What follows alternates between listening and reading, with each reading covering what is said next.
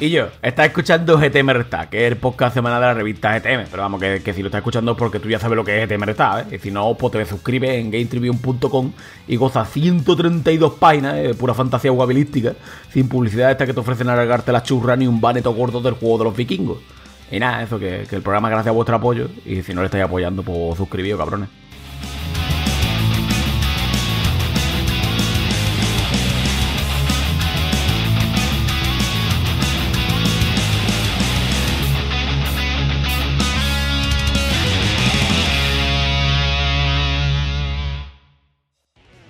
Muy buenas a todos y bienvenidos una semanita más a GTM Restart, tu podcast semanal de videojuegos. Hoy venimos con las pilas eh, cargadas, no, cargadísimas. Aquí ya sabéis que grabamos un poquito antes, obviamente. Estamos a viernes. Ayer presentamos nuestro libro, aquel en el que trabajamos durante todo el año. Se trata del libro Hueco. Si lo habéis visto por Twitch ya sabréis de qué os hablo, si lo habéis visto por Twitter también, pero en cualquier caso contaros que es un libro inspirado en el mundo de Hollow Knight, en el que ahondamos en la profundidad de Hallownest, en su lore, en su historia, le damos sentido, desgranamos a sus protagonistas, sus lugares, sus armas, sus hechizos, amuletos, en fin, es un compendio de 252 páginas con 74 grabados originales hechos por nuestros artistas y firmado por Robe Pineda, que ya podéis reservar en gtmstore.com o si sois socios en GTM Zone lo tenéis disponible y además hay unidades de la edición especial limitada que le hemos dedicado. Eh, no me voy a entretener mucho más porque es un libro que luce mucho mejor visto que oído, pero lo que sí voy a decirte también es que hemos presentado las portadas de este mes. Ya sabréis que vamos con Guardianes de la Galaxia, con Final Fantasy XIV en Walker y con Forza Horizon 5 para nuestros socios. Así que bueno, échale un ojo en estribun.com que seguro que alguna te gusta. Y dicho lo cual, voy a presentar a quienes me acompañan hoy, porque hoy estamos el equipo titular al completo. En primer lugar, esa melena verde y blanca, que es ni más ni menos que Juanpe. Juanpe, bienvenido. Viva Betty, man que pierda. Es lo único que voy a decir yo hoy en esta presentación de este podcast hoy. Eh, ahora digo, ¿eh? luego ya. Pues oye, fenomenal. Eh, Rami, viva Betty. Viva y, y, el Rayo, y el Rayo Vallecano, y el, y el, yo qué sé, y el Alcoyano, y el Numancia, y el Pozo Murcia, que no es de la liga de fútbol, pero es de, fútbol sala, creo, o de balonmano, no lo sé. Vivan todos y viva y que vivan vosotros y vosotras, qué maravilla. Este Voy a desvariar mucho, ¿vale? Ya lo advierto, lo siento bello que, que me resulta extraño que siempre bello, venga chicos, portaos bien, tal. Parece como el profe sustituto de filosofía del instituto, venga chicos, tal. Cuando aquí, mm, aquí, aquí han nacido los piratas. Entonces, eh, hoy no he dormido prácticamente, así que hoy vengo tonto no lo siguiente. Bello, por alusiones, como profesor, ¿tienes algo que decir? Pues bueno, no sé, empezaré a pasar lista, a castigar a la gente, a mandar deberes, pero nada. Realmente simplemente se intenta poner un poquito de orden, pero no os preocupéis que esto como siempre sale y si no meto tijera para que quede un poquito más civilizado. Un saludo muchachos. Bueno, hay que decir que esta presentación tan futbolera la hemos hecho por un motivo y es ni más ni menos que nos acompaña hoy Robe Pineda, que es el autor del libro Hueco. He de decir aquí en directo que ha batido todos los récords históricos de esta pequeña editorial. En apenas seis horas, más de 1.200 reservas de su libro. Hemos tenido que cerrar, eh, ha sido un auténtico furor y bueno, estamos obviamente trabajando para poder brindaros más unidades, visto que la demanda es mucho más grande de lo que nosotros esperábamos, pero en cualquier caso aquí está el autor, que además eh, deja una bonita dedicatoria en el libro que os invito a todos a leer, pero bueno, Robe, viva el Betty. Buenas, ¿qué tal? Eh, no, sabía muy bien qué estaba pasando. He visto todos muy futboleros hoy. Y mira que vosotros no. Y todo muy verde y blanco y tal. Y digo, bueno, que nos han cambiado aquí los papeles. Así que nada, eh, muy contento de estar aquí, que hacía tiempo y ya tocaba que me pasara por aquí ya tocaba que se pasara por aquí. Es un tío muy parco en palabras, lo decíamos antes fuera de micro, es como, joder, ha escrito un libro y a veces es, es como un futbolista hablando, se nota que se ha dedicado mucho tiempo al mundo del deporte. En cualquier caso, chicos, si os parece, vamos a repasar lo que tenemos en el menú de hoy, porque la verdad es que hay bastante enjundia y eso que íbamos todos apretaditos y parecía que no iba a salir, pero al final, como siempre, ha salido. En el bloque actualidad abrimos con una noticia triste, es que es leerlo y, se me corta la respiración, ni más ni menos que los rumores de los que ya hemos hablado aquí son ciertos. Eh, Toshihiro Nagoshi, nuestro dios y señor, dientes perlados, amo y señor de todo lo que toca, junto con Daisuke Sato, han abandonado el Ryu Ga Gotoku Studios, que son ni más ni menos que los padres de la saga Yakuza y también del spin-off Los Judgment. Para anunciar la partida de estos dos titanes y digamos, comunicar un poquito de calma a los fans, pues se ha anunciado también que ya están trabajando en la entrega que sucederá a Yakuza Laika Dragon y que acompaña esa reestructuración. Además vamos a hablar de Rim Ryan, de Jim Ryan, que ha asegurado que el catálogo de exclusivos de PlayStation 5 será con diferencia el más potente de la historia de PlayStation. Además hablamos de Elden Ring, que su objetivo parece ser es llegar a una audiencia mucho más amplia que el resto de juegos del estudio. Y cerraremos hablando de EA porque está valorando revisar su acuerdo con la FIFA y esto puede afectar a varios aspectos de la conocidísima saga de videojuegos de fútbol. En entrevista, volvemos con entrevista, vamos a hablar ni más ni menos que con los Joses, que son dos de los grandes profesionales que están en Tesura Games y son responsables de lanzamientos en formato físico en territorio español como Kena, Chris Tales, Summer Mara, Alex Kid y Streets of Rage, entre otros. Así que bueno, hablamos con ellos, vamos a hablar de planes de publicación, distribución y edición de videojuegos. Y cerraremos, como siempre, respondiendo a todas las preguntas de los socios. Estamos sorteando un John Wick Hex para Nintendo Switch en formato físico y contando a qué estamos jugando. Así que no me voy a entretener mucho más. Si te gusta lo que tenemos en el menú, quédate con nosotros que te vamos a hacer pasar un muy buen ratito. Te habla Juan Tejerina, a los mandos Javi Bello y como diría Borja Ruete, empezamos.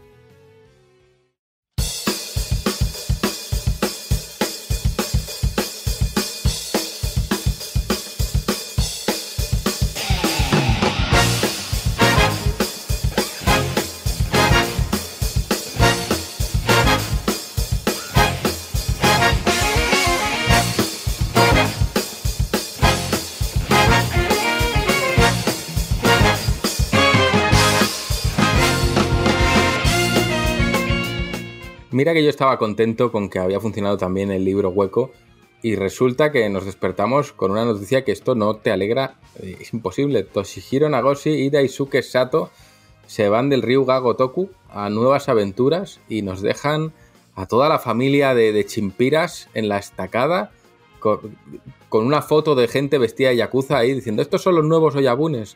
Pero esto a mí no me gusta esta noticia. Juanpe, cuéntanos. Bueno, en realidad depende de cómo la enfoques porque sí, es cierto que se confirma la salida de no solo Toshihiro Nagoshi, sino también de Daisuke Sato. Toshihiro Nagoshi hasta ahora era el director de Ryuga Gotoku Studio principal responsable de la saga Yakuza, así como de Judgment, y Daisuke Sato que era eh, productor y diseñador en, ambas, en ambas sagas. Pero al mismo tiempo pues se ha anunciado que eh, Yakuza Like a Dragon va a tener una secuela y que Ichiban Kasuga va a ser el protagonista, es decir, se va a continuar con la historia que se ha contado en la séptima entrega numerada de de Yakuza. Eh, bueno, y el anuncio viene de mano de Masayoshi Yokoyama, ¿vale? Que es el nuevo director de Ryuga Gotoku Studio, anterior mano derecha de, de Toshihiro Nagoshi y al que nosotros hemos podido entrevistar en una de nuestras eh, revistas, eh, que si no recuerdo mal es la de diciembre del año pasado, de, 2020. Bueno, pues como, como, digo, ha sido el propio Yokoyama el que eh, de manera indirecta, al anunciar una reestructuración interna de Ryoga Gotoku Studio, ha confirmado la salida de eh, Toshihiro Nagoshi y de, y de Daisuke Sato. Ahora mismo, eh, tras estas salidas, Yokoyama asume el rol de dirigir al, estudio y se encargará de liderar, al equipo de ahora en adelante. El japonés, además, pues en el comunicado que se ha publicado en la, página oficial de Ryuga Gotoku Studio, es bastante extenso. Nosotros lo estamos aquí resumiendo un, poquito los puntos principales. Eh, se ha mostrado muy agradecido por poder heredar el estudio de manos de un gran creador, en sus propias palabras, y cree, además, eh, y cito textualmente, que es necesario que Ryuga Gotoku Studio siga siendo Ryuga Gotoku Studio Además, ha comunicado que em, eh, ha expresado su determinación por dejar que ellos, lo que ha expresado yo creo es que no va a prometer nada, no va a decir vamos a mantenernos siempre fieles a nuestros ideales, no va a decir, él lo que quiere es que los juegos sigan, eh, sigan siendo los que hablen por ellos, ¿vale? No quieren hacer promesas, no quieren eh, mensajes quizá un poquito idealistas, ¿no? Que básicamente sus juegos van a hablar por ellos. Y con respecto a la secuela de Yakuza Like a Dragon, eh, Yokoyama forma parte del equipo, pero se encarga de la historia. Eh, mientras que eh, Ryosuke Ori, Yutaka, Ito y Nobuaki Mitake sean los responsables de dirigirlos en las diferentes áreas: dirección, dirección de arte. Y el tercero me vais a perdonar, pero no me acuerdo a qué se correspondía. Pero ellos tres van a estar a la cabeza de las diferentes áreas principales de la secuela de Yakuza Like Dragon.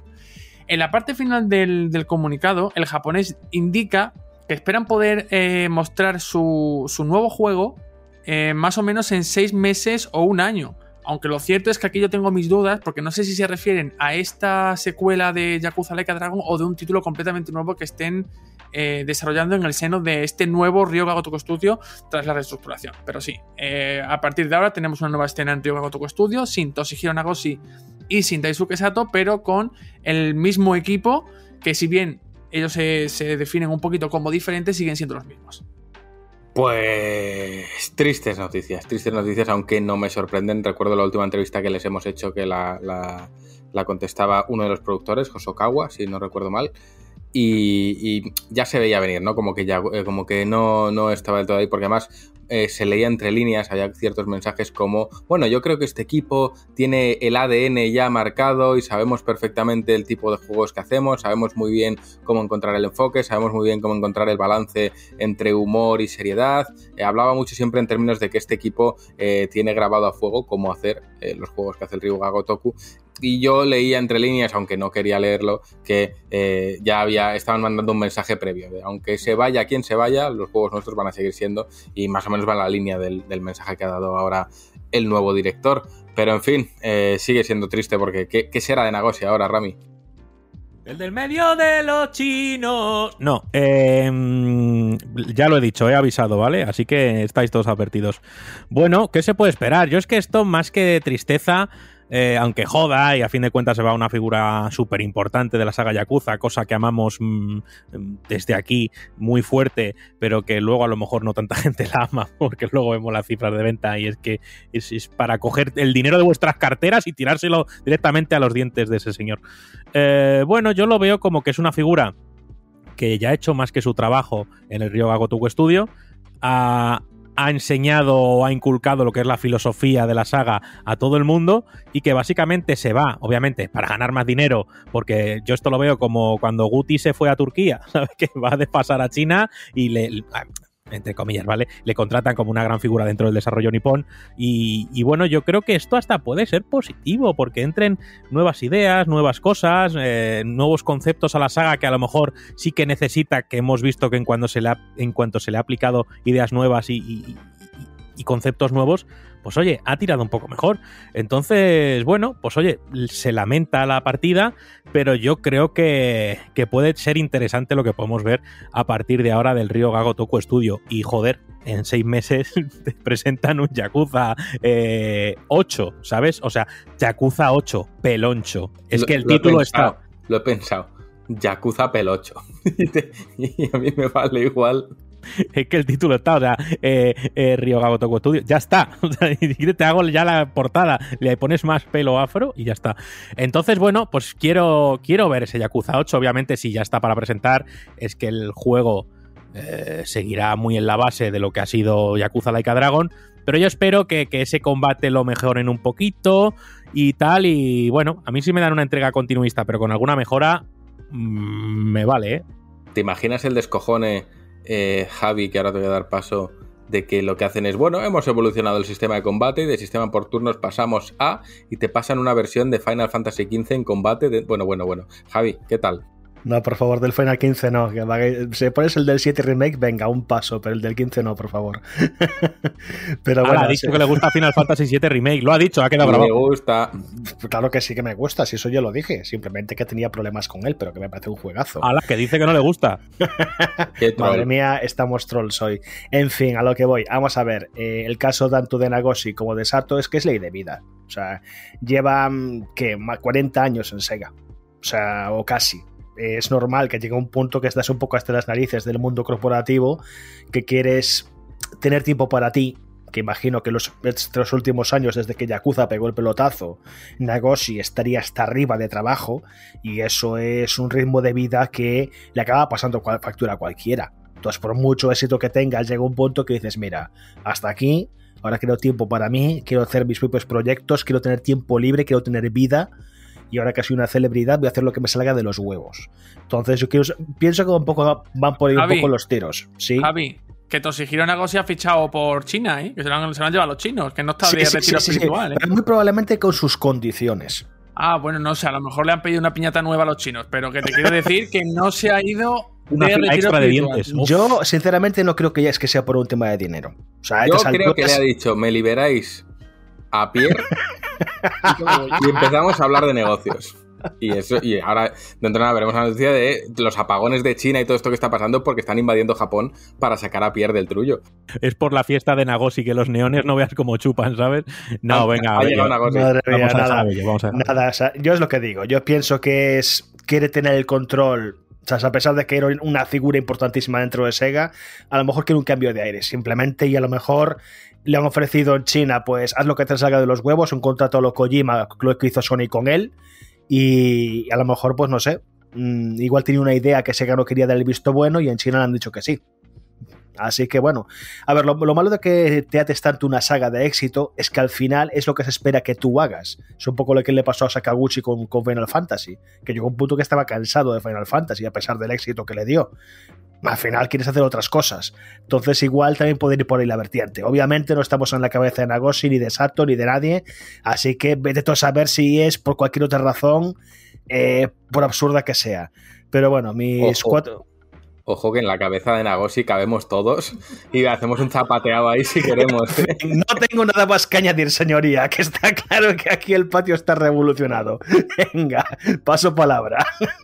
Que habla como un profe, es que tal patio revolucionado, ¿eh? Qué bueno. Seguro que lleva coderas ahí cosidas en, en- en- en el pijama, estoy convencido, vamos. Bueno, solo un pequeño comentario y doy paso a Juanpe. Yo es que creo que, fíjate, igual le puede hasta a él mismo cambiar de aire. Ya, digamos que el dinero no cuenta. Yo creo que va a recibir mucho más dinero porque se va a China, un mercado incipiente en el mundo de los videojuegos y que se va a merendar en cierta medida, ¿vale? Cuidado con esta afirmación a Japón. Yo creo que Sega, en cierta manera, puede tener una sensación de estar estancados o incluso un pelín hacia abajo, y esto es opinión mía. Y entonces Nagoshi dice, bueno, pues experimentar nuevos mercados, vamos a hacer nuevas cosas y a ver qué, qué hacemos en China. Pero claro, ahora te imaginas que en tres años sale un juego que se llama Triada y es lo mismo, pero con los chinos, ¿sabes? Claro, yo lo he Compro. pensado. Los Hampin Liuman, y dices, pero bueno, y ya está. Y ahí me está Kiryu, está Shiryu, y dices, pero hijo de puta. Claro, ya, ya- él, ya él podría hacer eso porque él lo ha creado. Juanpe, cuéntanos. A ver, estabas comentando tú antes, Juan, lo del ADN de- del equipo que tenían ya muy, muy incrustado, ¿no? Y lo cierto es que el propio Yokoya- Yokoyama era, sí, eh, dice en el comunicado que antes de que Ryuga Gotoku Studios se estableciese 100%, eh, era sinónimo de Toshihiro Nagoshi. Básicamente porque entiendo, no, no conozco a fondo la historia del, del estudio, pero entiendo que lo, lo empezaría él con su equipo y, y- y marcó una impronta o les dejó una impronta que, se- que, que es lo que ha marcado la, la dinámica del, del estudio durante todos estos años. Lo que sí que me sorprende es cómo son los japoneses a la hora de dar ciertas noticias que básicamente le han dado la vuelta. Es decir, no te han anunciado que Toshihiro Nagoshi sale de Ryuga Gotoku Studio. Te han dicho que hay una reestructuración interna que ahora es este hombre el que se encarga de, de liderar al equipo y que están trabajando en, en una secuela para Yakuza, pero literalmente no te dicen que Toshihiro Nagoshi ha abandonado Ryuga Gotoku Studio. Y, y lo que ocurre es esto, que ya no está ni él ni, ni Daisuke Sato. Si no recuerdo mal, en la nota que han publicado salen como frases de los tres y hay una cuando hablan algo se pone with my departure of Sega, o sea, dice con mi marcha, pero lo dice él. Ellos lo que te dicen es, oye, que estamos haciendo un Yakuza nuevo y además hemos reestructurado y además este señor con esta sonrisa os lo cuenta él. Y dice, bueno, que yo me marcho, pero aquí los chavales se quedan haciendo un juego que es la hostia. Eh, es que yo no lo entiendo, porque es que es lo que tú dices, es la impronta está ahí, esa gente se viste como yakuzas, tú ves la foto del equipo y son yakuza todos, eh, Nagoshi también, yo no me lo imagino haciendo otro juego a este señor, no, es que no lo entiendo, Nagoshi vuelve, hacemos un change.org, Nagoshi vuelve para acá, en fin, bueno, pues dejamos de lado eh, notición, se nos va Nagoshi, dientes perlados, estaremos muy atentos a ver cuál es su próximo juego. Es que igual te saca un Death Stranding llevado por Yakuza y se tira el, el cachón de decir, mirad, mi nuevo juego. No sé de qué va, pero... Y vamos con Jim Ryan, que asegura que, oye, que el catálogo de exclusivos de PlayStation 5 va a ser con mucha diferencia el más potente de la historia de PlayStation, Juanpe. Sí, y se atreve a decir más en realidad. Eh, el actual CEO de Sony Interactive Entertainment insiste, porque esto ya lo ha comentado con anterioridad, en que la alineación de exclusivos para la PlayStation 5 será de lejos la más potente en la historia de, la marca. Eh, Ryan estaba hablando en una entrevista con Game Industry, eh, que la recogen nuestros compañeros de, de PlayStation, en la que ha valorado el inicio de generación de PlayStation 5 y se reafirma que este primer año de su nueva consola ha sido el más potente de una consola de PlayStation y también de cualquier otra consola. Ahí sí que es verdad que no sé si se refiere a sus coetáneas, a, las consolas que han salido al mismo tiempo que el PlayStation 5 o en general, pero desde luego es una afirmación bastante, bastante ambiciosa. Y lo que respecta al futuro de la nueva máquina de Sony, el ejecutivo se muestra muy optimista y asegura que la cartera de juegos que tienen preparados es, eh, cito textualmente, fantástica y la más fuerte que han tenido en cualquiera de, de sus consolas con, con bastante diferencia. Y en esta intervención, pues eh, Ryan ha añadido que está deseando ver la llegada de los próximos títulos que van a llegar exclusivos para sus consolas, si bien no para PlayStation 5 solo, porque menciona Horizon Forbidden West, Gran Turismo 7 y God of War Ragnarok, que como bien sabemos, todos estos títulos como poco van a estar disponibles para PlayStation 4 y PlayStation 5.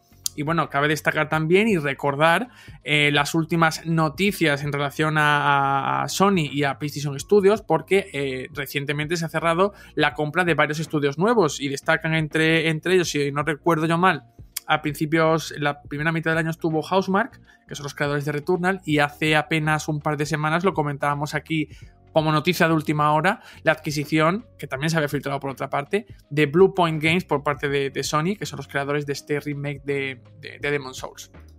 Bueno, pues ahí queda eso, Robe, cuéntanos.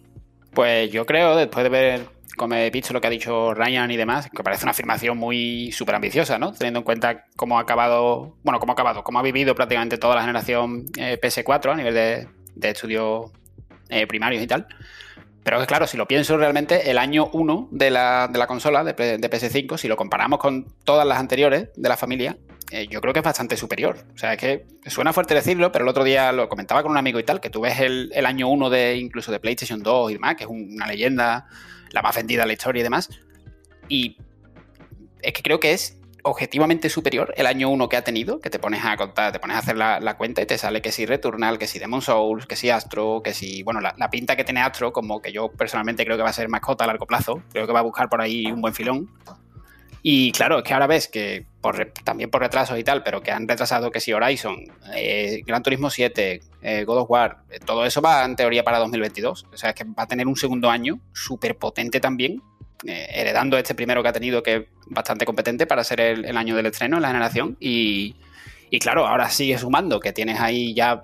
Es si mal no recuerdo, creo que Spider-Man 2 es para Olovezno, uno de los dos, no sé, lo tiene ya eh, fijado, fechado para 2023, ¿verdad? Y bueno, adquiere a que si Blue Point, por un lado, que bueno, que no va a trabajar en un remake, sino en algo original, le han comentado. Eh, Housemark, por otro lado, que también ha dado un salto de calidad con, con Returnal y, y bueno, todo lo que le está dando y lo que le va a dar Insomnia, eh, no sé, me da la sensación de que tú eres el, el poseedor de PS5 por estar tran muy tranquilo de que va a tener los próximos 2-3 años que se van a sumar al, al, primero a un nivel altísimo.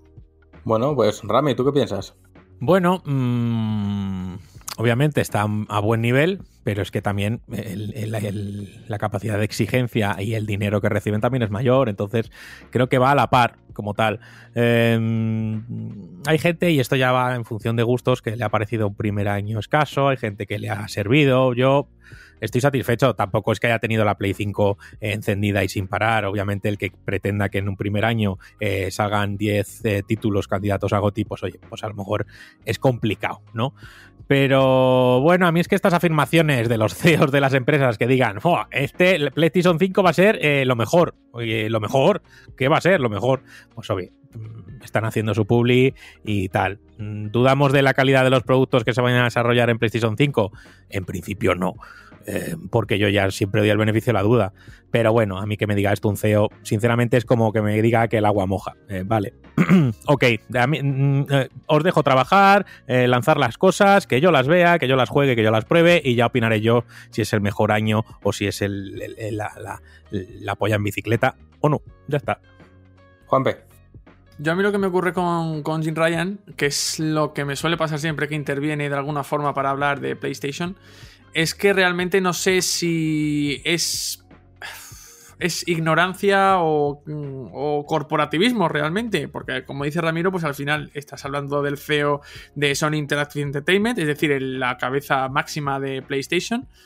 Y su mensaje tiene que ser, tiene que ser el de venderte su consola y el de decirte que como maneja información privilegiada sobre los proyectos que se pueden llevar a cabo en el futuro, pues que te va a decir que su catálogo va a ser muy bestia. Y aparte, pues hace, como hemos comentado antes, declaraciones bastante ambiciosas, ¿no? Pero también tengo experiencias en, como digo, en otras intervenciones suyas en las que parece que realmente le escriben lo que tiene que decir, porque no está muy puesto tampoco en todo el tema del videojuego. Parece este hombre. A mí me da la sensación de que está puesto ahí porque tiene que haber alguien que dirija y porque a nivel empresarial sabe. Es un, tipo que a nivel empresarial tiene que saber mucho. Pero a nivel de videojuego no. Y claro, al final yo no sé si mm, repite las palabras que le escribe otra persona, que sería completamente normal. A muchas personas eh, conocidas, a muchos dirigentes se lo hacen eh, o simplemente ignorancia y, a él le dicen que, los juegos son muy, guapos y, van a molar y él pues lo cree realmente porque tampoco entiende mucho eh, del sector en, eh, en, el que está metido ahora mismo, ¿no? tengo siempre esas dudas con, con Jim Ryan, aunque entendería por las, eh, por las compras recientes de, Sony, por los anuncios que hizo en el, último, en el último showcase, que sí que es cierto que en los próximos años tiene títulos bastante potentes que van a llegar al mercado. Que eso luego se va a traducir en el mejor catálogo de una consola PlayStation. Y hablo de PlayStation solo, no de cualquier otra consola, porque eso ya es creo que un poquito exagerado. Eh, no lo sé, creo que es muy pronto para decirlo, ya a nivel de consumidor. Él obviamente tiene más datos que nosotros.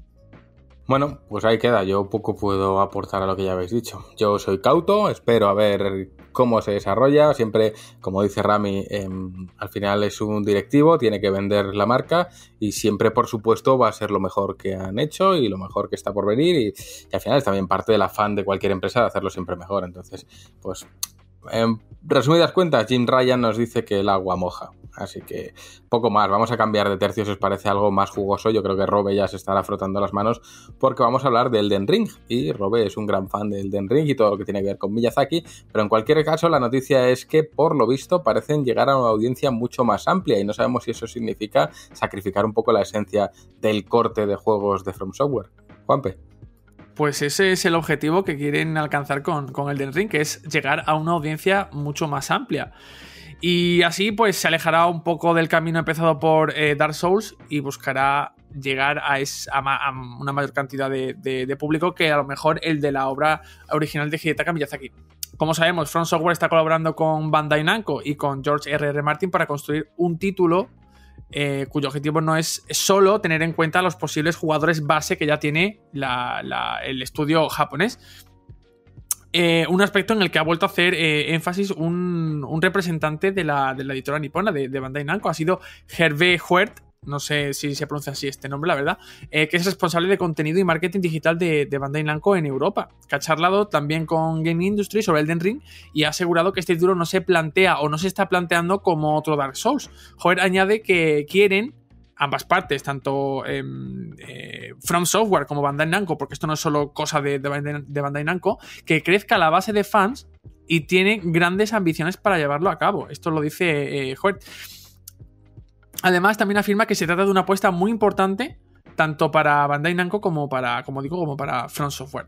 Eh, para terminar, el responsable de, Bandai de Bandai Namco señala que eh, ellos sienten que están haciendo algo que va a gustar a muchas personas y que eso en el fondo es lo, es lo importante. Así que eh, la verdad es que realmente no se, no se puede extraer si el tipo de juego va a ser exactamente o fiel a, un, Dark Souls, ¿no? A la, fórmula más pura de Dark Souls, pero lo cierto es que mm, con, estando en la ecuación más partes que no son solo From Software, quieren alcanzar a una mayor cantidad de jugadores que la que la, que la fase de, que la base de fans que ya tiene Dark Souls o la saga del estilo Souls en general.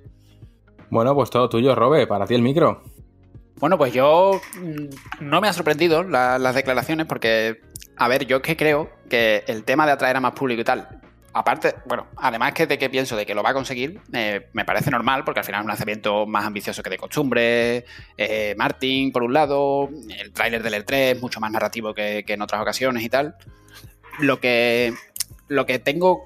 Bueno, no, no, me voy a mojar demasiado, no voy a decir que lo, que lo creo seguro, pero, pero sí que pienso que, que va a atraer a más gente, en primer lugar, porque la narrativa no va a ser tan crítica, que eso sí que lo han confirmado ya, que va a tener, me imagino que tendrá más secuencias de vídeo y estará todo mejor explicado. Bueno, no mejor, sino más claro, ¿no? Para el que se mete en la saga. Bueno, la saga comparte un poco, pero no es, no es una nueva entrega.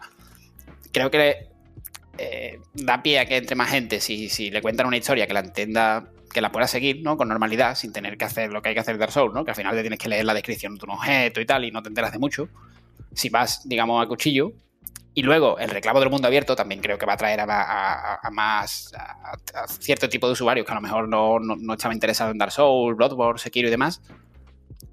Y por último, creo que no, no va a consistir. O sea, te, pondría la mano en el fuego en que esto de que va está pensado para atraer a más. a abarcar a un público más amplio y tal, no, no está relacionado con un tema de dificultad a los mandos. Creo que va a tener más opciones, porque ya dijeron que puedes jugar en cierto orden un poco libre, un poco Breath of the Wild, digamos, ¿no? En plan, que no, no hay un camino tan, tan fijado que dices, ¿cómo se quiero, no? Que si no puedo con este jefe, pues aquí me quedo, ¿no? O mejor o aquí me quedo. Y que también iba a ser más flexible en cuanto al tema del online, del multijugador, el juego cooperativo y tal, que ibas a poder invocar a varias personas sin, sin unos requisitos tan altos o tan rebuscados como, como en otros juegos anteriores. Y además, eh, con todo esto se me viene a la cabeza con que, que tres, cuatro días después del, del trailer que era espectacular, del E3 y tal que vimos, el propio Miyazaki, cuando le preguntaron por la dificultad, no, es que no recuerdo ahora mismo qué medio fue, no sé si fue eh, IGN o. No, lo recuerdo ahora mismo, pero el propio Miyazaki, cuando le preguntaron por la dificultad, dijo algo así como que se situaría entre Dark Souls 3 y Sekiro. Claro, fácil no, no puede ser si se sitúa entre esos dos juegos, siendo Sekiro el, en teoría más complicado de la saga yo creo que va, a tener muchas vías y muchas maneras de jugar, y, entre eso y la narrativa menos crítica del mundo abierto, más enfocado quizá al cooperativo y tal, que al final Dark Souls baja mucho la dificultad, entre comillas, si juegas online, creo que va a tener caminos para que a lo mejor un público que no, se lleva muy bien con Sekiro, con Bloodborne, ese tipo de juegos, eh, lo, no sé, lo perciba un poco más asequible, pero no creo que vaya a ser un juego que vaya a bajar el listón habitual de dificultad de la saga ni de los juegos que hace, que hace aquí. Bueno, veo muchas manos levantadas, Rami, cuéntanos. Bueno, esto al final, la ambición del título, y como bien ha dicho Robbie, contando con la figura de George R.R. R. Martin, aunque yo creo que esto ha sido a la hora de plantear un universo y algún que otro personaje, y luego el señor se ha desvinculado y ha puesto su nombre, que para eso está, que eh, tampoco es que sea malo, pero eso es una de las señales de, la ambición del proyecto. Eh, otra de las señales de la ambición del proyecto, yo creo que es la manera de anunciarlo. Eh, el deseo de muchos de los jugadores clásicos de, Dark Souls, eh, el interés que ha generado en la gente que a lo mejor no se hubiera acercado a la saga, pero en esta nueva entrega y según el goteíto leve de información que va saliendo, va encontrando cositas que dice, oye, pues igual puedo entrar, oye, pues igual puedo entrar. Normalmente estos juegos lo que hace que no te enfrentes a ellos es una idea, un prejuicio, una idea preconcebida errónea. Es decir, la gente te lo ha vendido como esto es un juego imposible, esto te, bueno, eh, prepárate para estallar mandos contra la pared, eh, esto te vas a quedar calvo y tal. Y es un juego como puede ser cualquier otro. Y matizo, es decir, tiene un aprendizaje y tú tienes que jugar según sus normas. Es un juego que tiene unas normas muy marcadas y que a tema de combate tienes que ser muy estratégico y muy tal. Hablo de, manera general. Luego ya, si nos queremos centrar en Sekiro, en Bloodborne, en Dark Souls o lo que sea, ya cada uno tiene sus propias subnormas.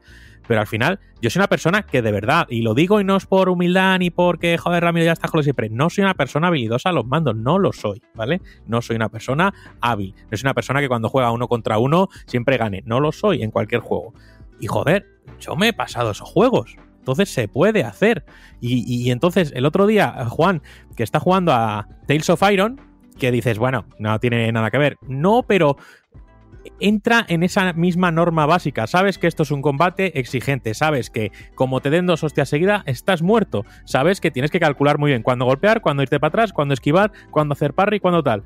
Y tienes cuatro acciones, no tienes más. Pues eso es como Dark Souls o, la saga o el universo Souls, pues condensado en una esencia. Entonces eso, yo sí veo a Juan jugar ese juego, yo sí veo a Juan jugar a Hollow Knight, yo sí veo a Juan jugar a esos juegos que jamás se enfrentaría yo creo de normal. Yo estoy seguro de que cualquier persona puede jugar a cualquier juego. Ya, punto, y ya está. Entonces, para resumir, Creo que Elden Ring tiene esos detalles que a la gente a lo mejor eh, lo convierte en un juego más mainstream, es decir, mundo abierto, eh, obviamente no va a tener un indicativo claro de dónde tienes que ir, pero sí que han sugerido que sí que habrá indicativos en pantalla que te sugieran dónde tienes que ir más o menos o no, la libertad absoluta que dice Robe que prácticamente todo el mapa estará disponible desde que entres en el juego. Y bueno, si decides llegar con nivel 1 a donde tú quieras, pues guay. Obviamente habrá mazmorras que necesitarás un, un artefacto especial, una llave que por mucho que quieras no puedes entrar. Pero son ese tipo de cositas pequeñas que a lo mejor luego son muy ligeras y que no facilitan el lado de la experiencia, pero que a la gente ya solo saber que existen, ya solo saber que hay un mapa que es una de las paredes más grandes que la gente cuando se, enfrenta a un juego Souls que dice, es que no sé dónde tengo que ir, es que no hay mapa. Aquí será algo muy crítico, pero ya lo tiene. Entonces yo creo que esas pequeñas cositas son las que convierten en que Elden Ring pueda ser a tema de ambición y sobre todo a intención de alcance eh, para el título, pues el que más éxito consiga. Puede ser, yo lo espero. Y a ver qué nos encontramos. Yo, como siempre, beneficio de la duda. Por alusiones, eh, sí, yo lo pensaba, digo, a ver, eh, me gusta, me está gustando mucho ese Tales of Iron. Me he pasado y he disfrutado mucho Hollow Knight y no soy el perfil de jugador hábil a los mandos, ni, ni mucho menos. Pero eh, una vez que te metes en este tipo de propuesta, entiendes lo que te quiere ofrecer. Y igual que un Mario Kart te quiere ofrecer una propuesta muy concreta, este tipo de juegos, digamos que te van planteando un reto detrás de otro en los que el fracaso es justo y en los que tienes margen para entender en qué has fallado. Y cuando mejoras, como lo ha dicho el término lo ha aplicado Robe antes muy bien, tienes que o mejoras o no vas a avanzar, pues cuando te propones mejorar, lo haces mejor, templas tus nervios, te has aprendido mejor cómo va a reaccionar tu enemigo, pues consigues vencerle y la sensación de superarle al final es gratificante e impulsa a seguir. Y, es así, es como en un juego, digamos, de puzzles, pues tienes que ir superando puzzles cada vez más complicados. En este caso, eh, cada enemigo es un puzzle en sí mismo y no necesitas ser especialmente hábil, sino simplemente aplicar una mentalidad analítica, eh, saber contrarrestar lo que hace el enemigo y, entender sobre todo que la magia de estos juegos quizás es que la mayoría de los combates que ofrecen son justos, no son combates imposibles y no son combates que vayas a superar aporreando botones como puede pasar en muchos otros juegos, que es precisamente pues, una de mis quejas con los Judgment era el, complejo de machacabotones, es decir, no sé muy bien qué estoy haciendo, pero lo estoy haciendo y va, y va para adelante. En estos juegos no funciona así y es un cambio de paradigma que yo creo que hacen del combate algo muy gratificante en sí mismo. Y en Tales of Iron es verdad que la sensación está ahí, superar a un boss es muy gratificante e invita a seguir. Y entiendo que los Souls o los Sekiro o en los Bloodborne al final es similar, solo que en un entorno tridimensional y posiblemente con un abanico de habilidades superior. Pero en esencia, un Tales of Iron, y ahora que lo ha dicho Rami que ha jugado a todos, pues sí, me confirma lo que yo sospechaba, que es un pequeñito Souls bidimensional, la mar de divertido. Eh, Rami un pequeño apunte que es que me, hace gracia cuando la gente alega de, que un juego no es justo o, demás, pero sí que es justo cuando eres un bigardo y estás reventando por los cielos a 200 enemigos. Ahí sí es justo el juego, ¿no? Ahí porque ganas tú es justo. No, es que estos juegos te ponen de tú a tú, muchas veces de tú a un enemigo mucho más superior y mucho más poderoso. Pero joder, eh, ahí está el, el gusto, ¿no? Ahí está el desafío, pero sobre todo hay igualdad. Puedes ganar igual él que puedes ganar igual tú. Si fallan las, mismas veces, pasará lo mismo, pero es que es eso, no se habla de injusticia cuando eh, obviamente eres un ser ultrapoderoso y vas barriendo, ¿no? Ahí no se habla de injusticia a los mandos o de que un juego es injusto. Y ya está, no tengo nada más que decir. Pues totalmente al contrario. Yo creo que precisamente lo bonito de estos juegos es que es un uno contra uno y en todo momento, hasta cuando mueres, dices, joder, lo podía haber hecho mejor. He fallado yo, no, el juego no está siendo injusto, el juego no me machaca porque simplemente lo podía hacer mejor. Eh, Robert. Sí, yo me, he quedado pensando en algo que ha comentado Rami, que es que creo que lleva quedado en el clavo con eso de, del reclamo, digamos, ¿no? Que la semilla que se siembra entre la gente con lo de, especialmente con el tema del mapa. Eh, es cierto que va a tener mapa, aunque va a ser bastante básico, muy visual y tal, pero creo que va, la percepción que tengo después de haber visto una pequeña porción y tal es que va a ser más, más visual que útil, por así decirlo. Y lo que sí está confirmado es que el mapa es solo para el campo central. O sea, todas las mazmorras, todo lo que te va a ofrecer la experiencia Souls eh, tal cual, que, ves cuatro fotos y dices, hostia, parece la cuarta entrega, ¿no? Al final la vas a tener igual. Pero sin embargo, la gente no está pensando en eso. Hay mucha gente que ya está pensando, bueno, tiene mapa, aquí no me voy a perder, ¿no? Y al final creo que es eso. Y, sobre lo de la dificultad, yo siempre he sido defensor de que, de que hemos cambiado más nosotros que, que, los juegos, ¿no? Porque yo, mira, estaba jugando a Black and Blue ayer por la noche, la dificultad media junto a tres personas y tuvimos que repetir media docena de veces tres misiones seguidas, porque en una azotea se juntaban cuatro enemigos y mataban al grupo entero de, tres embestidas. Y, hicimos la broma de, coño, es más difícil que, que Dark Souls. Y, es que es verdad, es que, es, que seguramente sea más difícil esa misión del Black and Blue en dificultad media que, un jefe de Dark Souls. Lo que pasa es que creo que nos hemos acostumbrado un poco a los puntos de control y algunas comodidades que, bueno, cada uno tiene sus gustos y tal, pero es que yo hago memoria de cuando yo tenía no sé, 5, 6, 7, no, sé cuántos años tenía y jugaba juegos, incluso Alex Kidd, de Sonic incluso, y, yo tengo siempre el recuerdo de que me caía una trampa y tal, y me mataban y tenía que, reiniciar el nivel entero. O sea, realmente es que creo que no, no ha cambiado nada, ni Dark Souls ha cambiado nada, ni ha metido algo nuevo, que, simplemente a lo mejor sí que es verdad que se ha convertido en un fenómeno, a lo mejor siendo con de una manera como eran los juegos antes, ¿no? Pero no sé, creo que es un poco un falso mito eh, lo de la dificultad o los juegos imposibles de, de From Software y demás. Lo, tengo muy claro, la verdad. Eh, Juanpe, que tenías la mano levantada antes y no me ha pasado desapercibido. No, si yo en realidad iba a comentar algo parecido a lo que estaban comentando. A lo que estaban comentando ellos.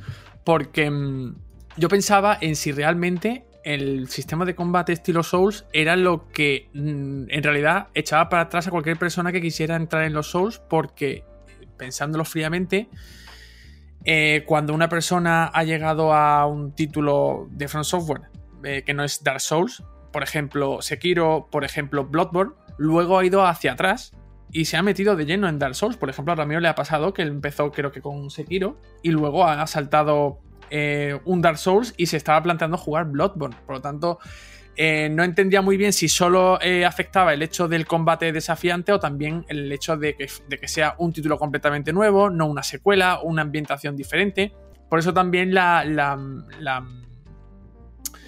el hecho de que digan que quieren ampliar la base de jugadores o fans también me parece incluso algo lógico y que se aplica tanto a eh, Dark Souls como a Demon Souls como a Bloodborne o Sekiro. Al final son eh, fórmulas ligeramente diferentes que se plantean de otra forma o se presentan de manera diferente para llegar eh, todavía a más personas. A lo mejor una persona que ve la estética de Dark Souls dice, ya para empezar el tema del combate me echa para atrás, pero un mundo tan oscuro, la estética no me termina de convencer, bueno, puede haber mil motivos y entre ellos están estos de aquí. Pero a lo mejor ve Sekiro, una, un Japón feudal, un samurai, oye, me interesa. Y le da un tiento. Y, lo, y al final descubre que no es un, un sistema eh, injusto ni complicado, sino que se puede terminar superando y le da en, retrospectiva o en de manera retroactiva, le da una oportunidad al resto de juegos. Ah, lo estaba pensando, digo, a lo mejor influyen más factores que el simple hecho de decir es un juego difícil. De hecho, a mí los Souls no me llaman principalmente por su estética. Me parecen juegos que los veo y ostras, es que no hay nada que me llame la atención. Y luego viene mucha gente y me dice, tío, si a ti te gusta Berserk, ¿cómo no te va a gustar Dark Souls? Y es que es verdad que los veo y es que la estética sí, pero no. Eh, quiero sin ir más lejos, el rollo feudal siempre me ha llamado más la atención. Y en Elden Ring, quizás yo, como totalmente profano y hereje, pues hubiese esperado quizás un cambio superior en cuanto a valores estéticos y artísticos con respecto a Dark Souls. Que seguramente el fan de Dark Souls diga, son hiper diferentes pero a mí, como profano, me parecen similares. Eh, nos pasa como cuando ves a dos hermanos gemelos. Sus papás dicen si son totalmente diferentes y tú los ves iguales, pues similar. Entonces, me hubiese gustado algo, yo que sé, un, eh, un rollo eh, steampunk o cyberpunk o una fantasía medieval más épica o un rollo futurista o algo realista, pero al final, bueno, a ojos de un neófito para mí es parecido, aunque es verdad que la propuesta, y visto está, jugando a juegos como Hollow Knight o el, este Tales of Iron, me es asequible. Así que bueno, ahí lo vamos a dejar. Vamos directos a la última noticia del bloque, que es ni más ni menos que FIFA, FIFA. Vamos a hablar de FIFA aquí. ¿Cómo es posible, Juanpe? Vamos a hablar de, de. Eh, aunque a lo mejor en un futuro tenemos que dejar de hablar de FIFA y referirnos a este juego o a esta saga de manera diferente, porque es que Electronic Arts ha compartido un comunicado empresarial en el que deja caer la posibilidad de que la saga FIFA modifique su nombre en el, en el futuro. Si bien la compañía no ha confirmado 100% que esto vaya a ocurrir, sí que es cierto que estos datos eh, forman parte de un texto oficial, que no son filtraciones, no son rumores, pues, parten, su origen está en la propia Electronic Arts. En el extracto, la compañía licenciataria de los derechos de, la FIFA para estos videojuegos asegura mirar hacia el futuro y aseguran estar explorando la idea, eso es lo que, eso es lo que eh, dicen, de cambiar el nombre de los juegos globales de EA Sports. Lo que no sé si esto afectaría sola, solo al título de FIFA o al resto de licencias deportivas que, posee Electronic Arts. Eh, sí, en el comunicado, eh, si- sigo leyendo, esto significa que estamos revisando nuestro acuerdo de derechos de denominación con la FIFA. ¿Esto qué implica? Pues que solo afectaría el uso del nombre para el juego, ya que las licencias oficiales de fútbol, como puede ser, por ejemplo, la Liga Santander o la Champions League, van eh, por otro camino, son independientes a esta, a esta cuestión. El caso es que em, es una noticia a tener en cuenta, por lo menos de cara a los seguidores de la, de la saga FIFA y también de la propia empresa, porque el anuncio de esta posibilidad ha afectado económicamente a Electronic Arts, cuyas acciones han descendido casi un 7% tras saberse que la empresa se está planteando o se estaría planteando el cambio de nombre de la conocida saga deportiva. Con todo, desde Electronic Arts afirman que incluso eh, si se produce una ruptura con la FIFA y su saga de videojuegos ya tiene que abandonar este nombre por completo, la experiencia de juego va a ser siempre la misma. Bueno, pues Robe, esto es tuyo también. Sí, a mí la verdad es que me ha sorprendido muchísimo porque no, por, por más que he buscado dón- dónde podría estar el origen de, esa idea, de, pla- de plantearse siquiera cambiarle el nombre a esta altura, porque ya no solo porque es el nombre oficial de, la FIFA, como bien dice, sino por, porque es una marca universal, vamos, mm, incluso por encima de PES, ¿no? Que bueno, ya PES eh, ha cambiado de nombre y ya es otra cosa, pero es que no le veo sentido, porque en un principio me dio por pensar, a lo mejor puede que sí, que haya algún problema económico, bueno, está relacionado también con el tema de las licencias, y, vaya a cambiar de nombre porque vaya a perderlas. Y claro, ahí ya se abriría un escenario totalmente nuevo para, para la saga, pero si resulta que son temas independientes, es que no, no se me ocurre soy incapaz de encontrarle un aspecto positivo a que la entrega de la temporada 2023 o, o 24, 25, la que sea, deje de llamarse FIFA y se llame de otra manera. M- Más ahora incluso, que prácticamente se ha quedado sin competencia, por, por ahora. Pues bueno, Juanpe. A ver, yo hasta donde, donde he llegado, hasta lo que he llegado yo a comprender, leyéndome las noticias que se han publicado eh, sobre, el, sobre el tema, es que al final Electronic Arts también tiene que pagar por el hecho de usar el nombre de FIFA en, su juego. Al final la FIFA es una marca registrada, es una organización y obviamente aparte del dinero que tiene que desembolsar por obtener las licencias, eh, ya no solo a nivel de equipos, equipaciones, eh, deportistas, clubes y demás, eh, la, FIFA también se lleva su parte por el hecho de que estén usando su nombre para la saga de videojuegos. Así que a lo mejor en el futuro se pueden llegar a, han abierto a este escenario para ver cómo reacciona eh, su entorno y principalmente me vengo a referir a los inversores de Electronic Arts que ya que está visto que no han, no han em, reaccionado demasiado bien con esa caída en bolsa del 7% tras, tras haberse este, este hecho esta posibilidad. Yo creo que se debe precisamente a que quieren recortar eh, o reducir el dinero que les cuesta quizá eh, la producción de cada entrega de FIFA, porque aunque sea de las, una de las sagas que siempre lo comenta Ramiro muchas veces, está siempre en las, en las listas de los más vendidos, la, la- entrega anual de FIFA siempre está entre los más vendidos, a lo mejor con el paso del tiempo no le sale rentable a Electronic Arts o no tan rentable como antes, porque quizá también la FIFA se pone cada vez más eh, especialista en plan, oye, si tú sacas más, yo también quiero más. Y, y al final yo creo que sí puede reducirse a un tema económico en este caso. No puede, puede que no sea obviamente el único motivo, esto es especulación, eh, no es información, pero sí que puede ser uno de los motivos principales. Pues fíjate, yo creo que en este caso el cambio de nombre no les haría bien. Al final es una marca constatada, es una marca asentada y dentro de un mercado que además tiene competencia, no es una marca única. Pro Evolution Soccer, que luego fue PES y ahora es el eFootball este, ha cambiado tres veces y la verdad es que el eFootball creo que ha sido acogido con mala prensa, ¿no? Lo siguiente, ojo el cuello de Messi en, en ese juego. Entonces al final mm, yo creo que cuando tienes una marca con unos valores tan asentados y una trayectoria tan consolidada, no es lo más inteligente cambiarle el nombre, no hace falta. Eh, pero bueno, ¿puede haber detrás un trasfondo económico? Puede no, seguramente lo haya, porque al final eh, estamos hablando de mm, seguramente la FIFA diga, oye, esto cada vez saca más, nosotros queremos sacar más. ¿Qué pasa aquí? Eh, estamos hablando de un juego que si no me equivoco ya está dentro de los eSports. Y entonces estamos hablando de que eh, hay o van a entrar más marcas en juego. Van a entrar los juegos, los equipos de eSports como tal, las competiciones, y entiendo yo que llevar un nombre de una marca o de una entidad como la FIFA a una competición de eSports y demás, eso al final ya no solo genera que FIFA estará pillando por tener el nombre del juego, sino que por las competiciones en las que esté presente, por donde se hagan estos entornos, por donde tal, pues seguramente también tengan una serie de derechos adquiridos que al final haces la suma de todo y dices, no me sale rentable. Entonces EA dirá, pues igual hay que cambiar el nombre, igual hay que ponerle otro título. Eh, el gran dilema aquí es cómo comunicamos que sigue siendo el mismo juego si no tenemos el respaldo de FIFA. Y es más, podremos usar los nombres de los jugadores sin tener el respaldo de FIFA, porque claro, no no es lo mismo jugar con Morientes en su día que jugar con, no sé cómo se llamaba en el, en el International Superstar Soccer, pero tenía un nombre de la mar de ridículo, o con Ico o con Keiro, pues al final no es lo mismo. Me voy a acordar yo un momentito porque creo que aquí lo comentamos hace unos meses, salió una noticia, creo, que fue aquí cuando donde la comentamos, de un jugador que había ido en contra de Electronic Arts, si no recuerdo yo mal, por haber seguido usando eh, su, su imagen y su nombre y todo eh, sin su permiso. Porque recordemos que es la FIFA la que gestiona o tiene un órgano que gestiona la imagen y todos los derechos de, gran parte de los jugadores que están adheridos a las, a las principales ligas europeas o del mundo.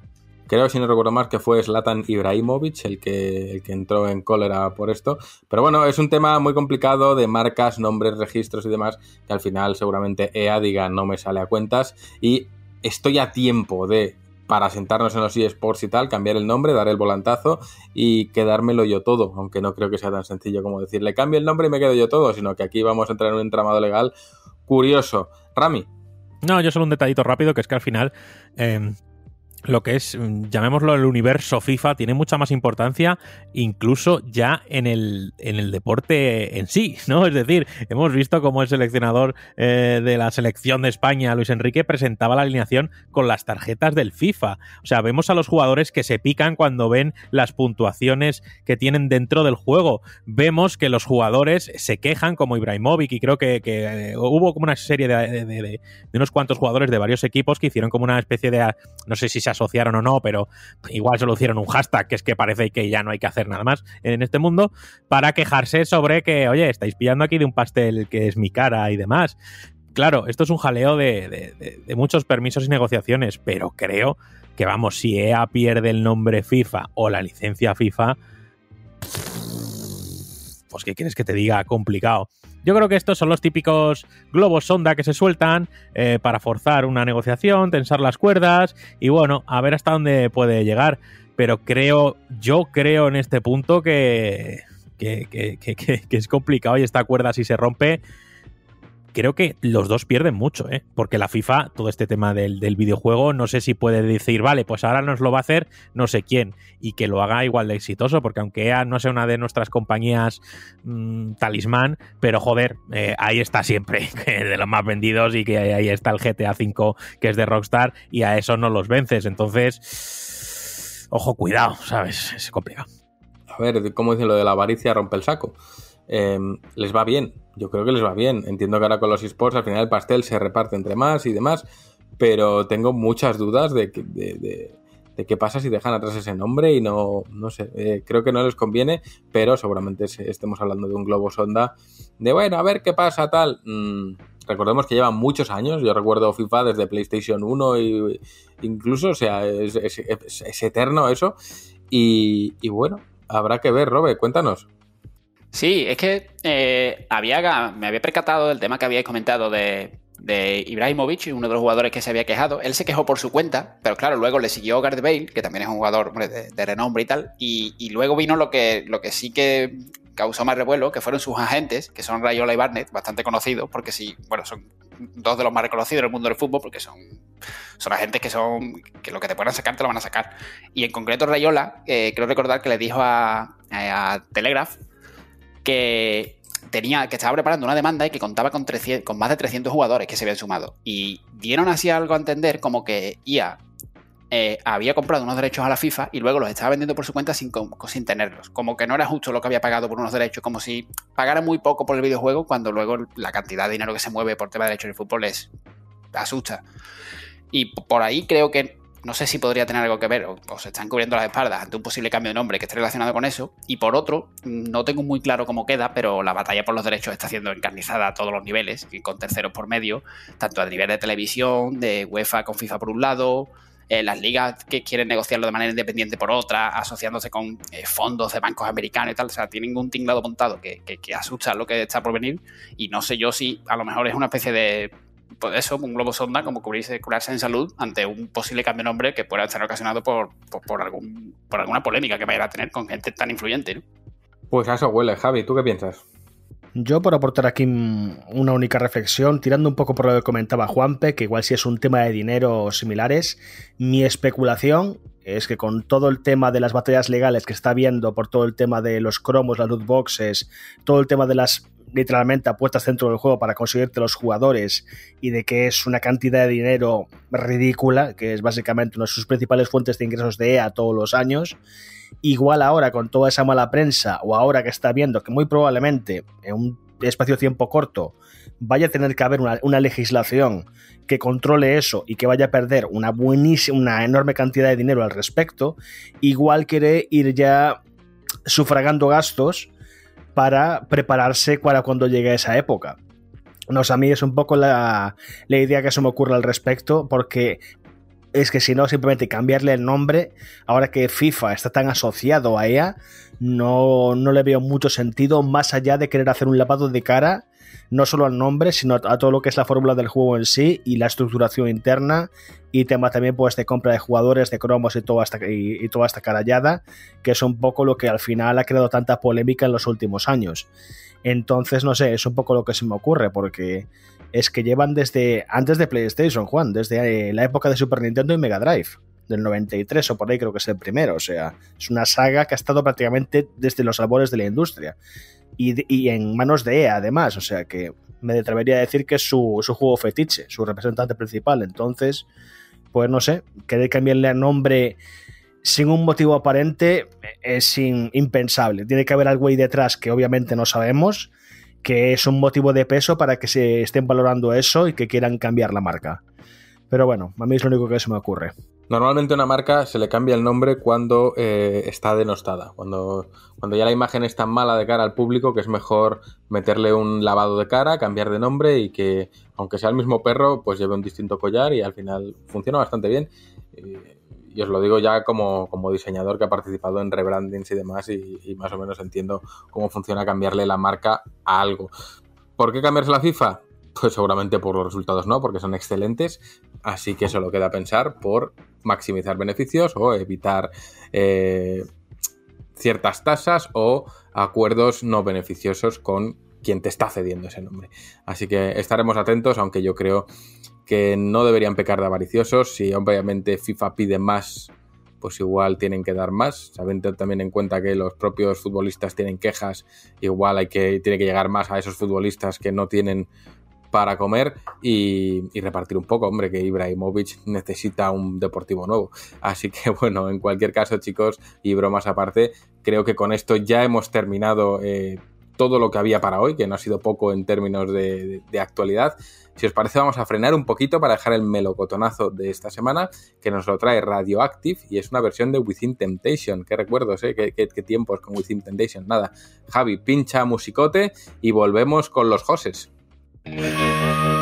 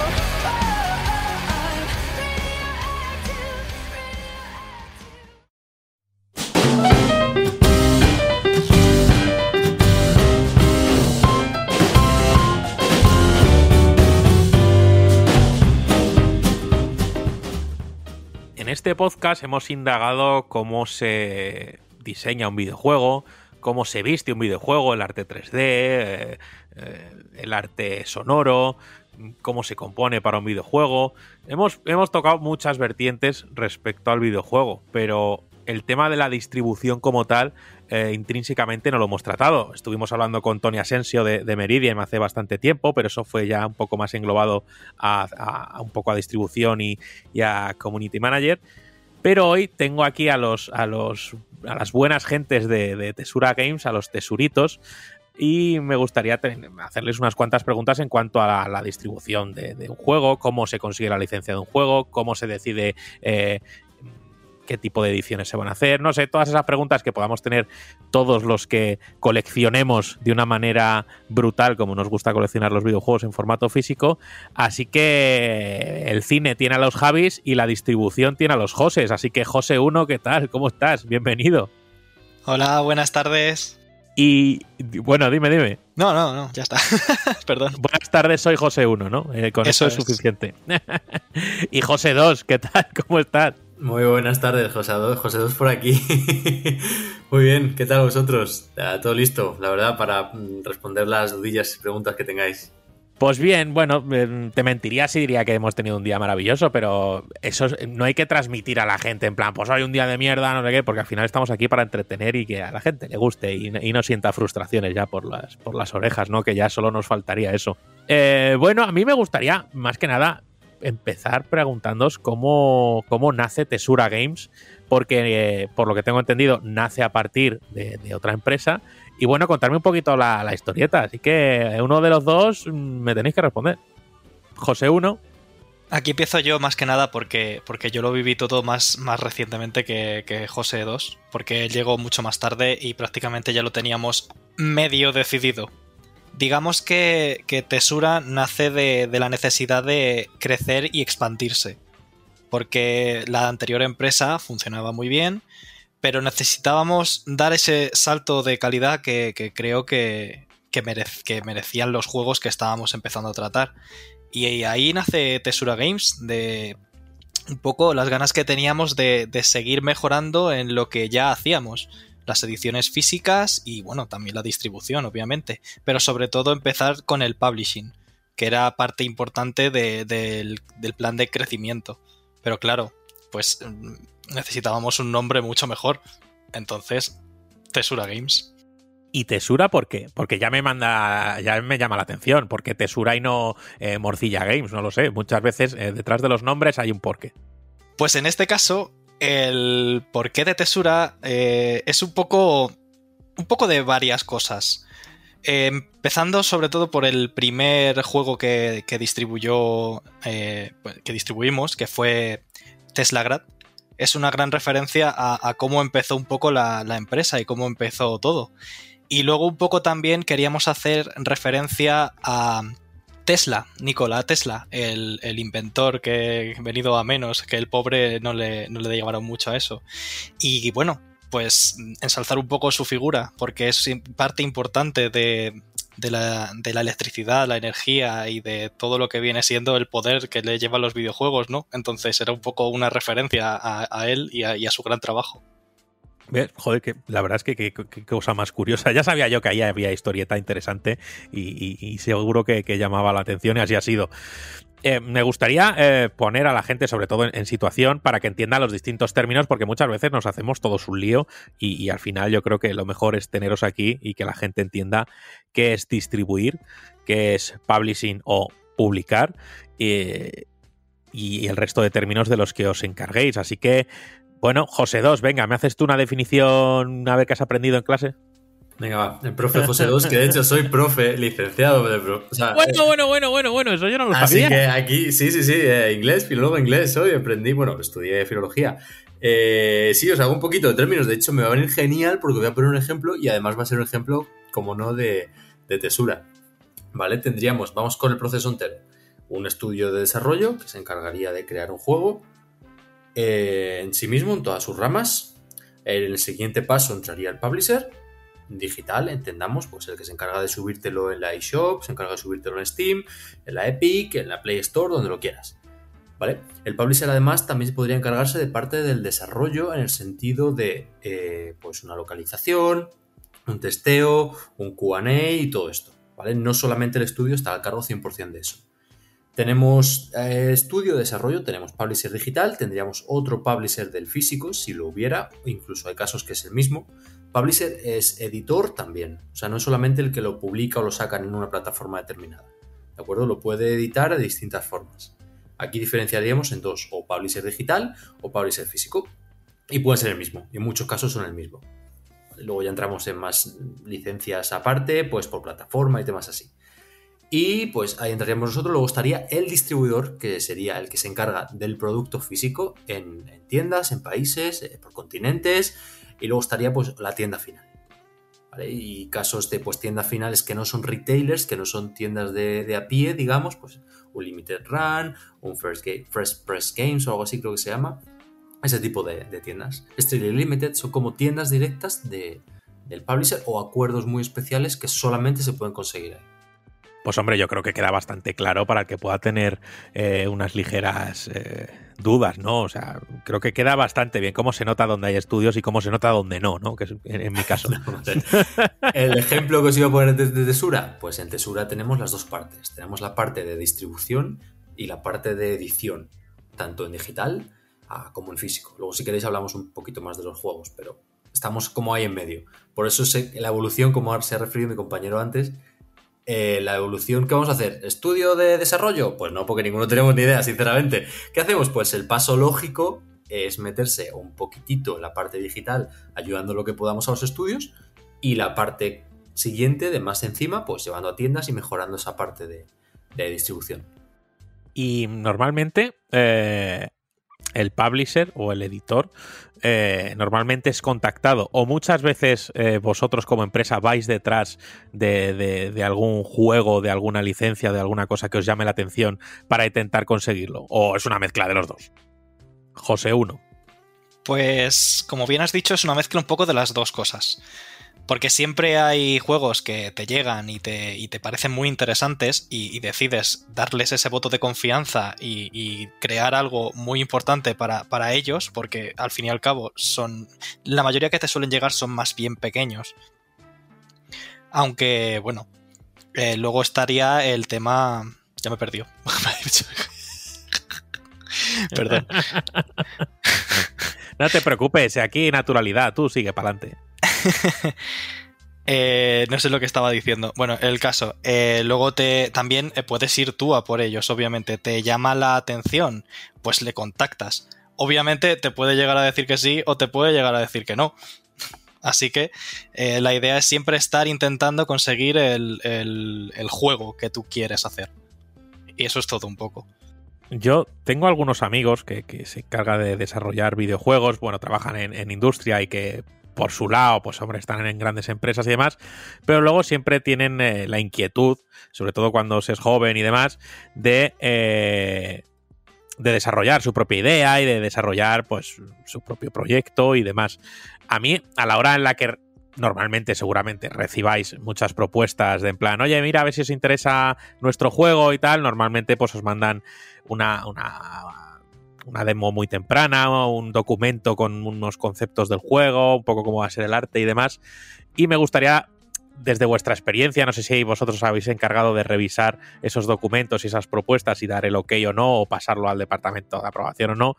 Eh, ¿Qué tipo de consejo les podéis dar? Porque esto es una duda que me surge a mí, porque muchas veces amigos míos me han preguntado, han dicho, oye tío, ¿y esto se podría presentar así? No, igual está muy, muy, muy temprano, ¿no? Yo digo, hombre, tampoco les puedes llevar un juego entero porque en principio necesitarías parte de su apoyo para salir adelante. Entonces, bueno, esta pregunta la hago ya muy a tema personal. Dale, José 2. Pues eh, sinceramente, bueno, el departamento de aprobación, digamos que somos los cinco, las cinco personas que conforman Tesura, pillamos juegos, mola, no mola, que le veis, que no le veis, eh, lo veis factible, con qué parte podemos apoyar, tal. También desde aquí decir a cualquier estudio, nuestras redes sociales están abiertas muchos, muchos, muchos juegos y muchos proyectos que nos han llegado han llegado por eso. Tenemos esto, ¿qué os parece? Y de ahí, pues, ¿qué tenéis? Eh, ¿Tenemos demo técnica o tenemos eh, cuatro pantallazos o tenemos tal? ¿Tenemos demo técnica el juego a punto de terminar? Guay. pero la parte complicada es cuando está muy, muy, muy eh, en early. Digamos que está muy temprano el desarrollo. Podemos echar una mano, pero serían cosas puntuales. Ahí estaría como el estudio totalmente, totalmente dependiente de ello. Es verdad que tenemos un par de proyectos, uno ya está fuera, que conocéis todos, espero, Atelo Synapse, con el que sí participamos en el, en el desarrollo, y hay otro que necesita más pulido, con el que tenemos entre manos ahora 100% tesura, publicación digital y publicación física, que, que sí estamos muy, muy, muy encima en la parte de desarrollo. ¿Vale? Cualquier proyecto yo creo que es bueno, sobre todo la idea tiene que ser consistente, tener un buen, un buen juego en el sentido de que es muy complicado, ¿no? Pero que hoy en día no esté hecho. Hay algo sobre todo que llame la atención, que diferencia al resto. Si tienes un pantallazo o algo así, pues eh, o pasa para capturas de pantalla, demo, algo que podamos jugar. eh, eso puede estar muy muy bien. Siempre supongo que es mejor algo, algo tangible, algo que puedas probar, al menos como es, yo que sé, un escenario. eh, o, os pueden llegar directamente eh, proyectos simplemente con una idea, un concept como tal, una idea de arte y demás. ¿Con eso podríais llegar a incluso intentar publicar ese juego? Yo creo, sí, sinceramente sí, pero claro, tendríamos que ver el potencial. Ya publicar un juego te, te- te cierras, firmas tantas, tantas, tantas cosas que su- suponen un coste tan grande que el potencial tiene que estar muy claro. Somos pequeñitos, somos cinco, no somos Nintendo para tener la rama de indies, el Mario del año, el Zelda de tal, que tienes varias fuentes. Eh, Nosotros somos pequeñitos y tenemos que, que hacer todos los, eh, todos los recursos muy, muy, muy, muy, muy efectivos y muy eficaces para, pues eso, para poder seguir haciéndolo. Bueno, pues oye, me- os agradezco que me hayáis contado esto porque seguramente me venga, me muy bien para contarle a, un buen amigo mío.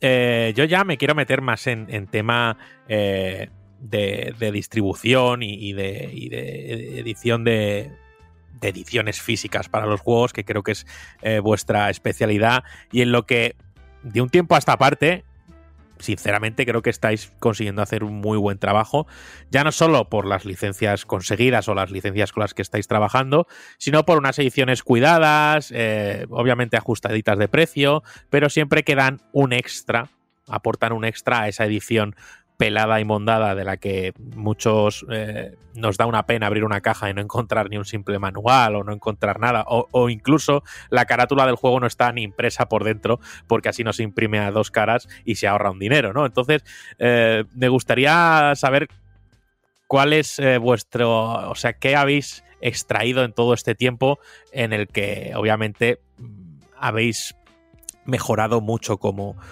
como editorial o como editora de videojuegos o como lo queráis llamar. Es que no, ya, fíjate, he pedido explicaciones y a lo mejor me estoy hasta liando más. Venga, Eh, Venga, no, venga, responde. De hecho, sacarme por ahí. Esto lo tengo muy claro porque es como es parte de la comunidad, parte de lo que la comunidad nos pide. Siempre, siempre, siempre, siempre, siempre escuchamos a la comunidad. Por eso igual en redes nos ves muy a tope. Todas las, ah, las sugerencias que hacen, todas las, las estudiamos, absolutamente todas. Eh, como te has comentado antes, la portada reversible. La portada reversible es 0,0000001 lo que vale o algo así. O sea, es nada. Es al imprimir la, la principal, te dan la opción de, por, por eso, por ese, esa cantidad de dinero, o, no sé exactamente si es esa, pero muy, muy, muy, muy poquito, eh, hacerla. ¿Qué cuesta? Pues lo que le cueste al diseñador ponerse. Aquí tenemos a José 1, que es el más crack en esto, y se curra unas portadas reversibles que flipas. ¿Qué pasa? No cuesta nada, a él le encanta hacerlo, es un valor añadido. ¿Por qué no vamos a ponerlo? A la gente le mola una portada reversible, es otro extra, que no es blanco. Es que es triste, es triste, es muy, muy, muy triste. Somos un poco en contra de eso, lo que tú decías, de, de- de añadir siempre ese extra, ese valor.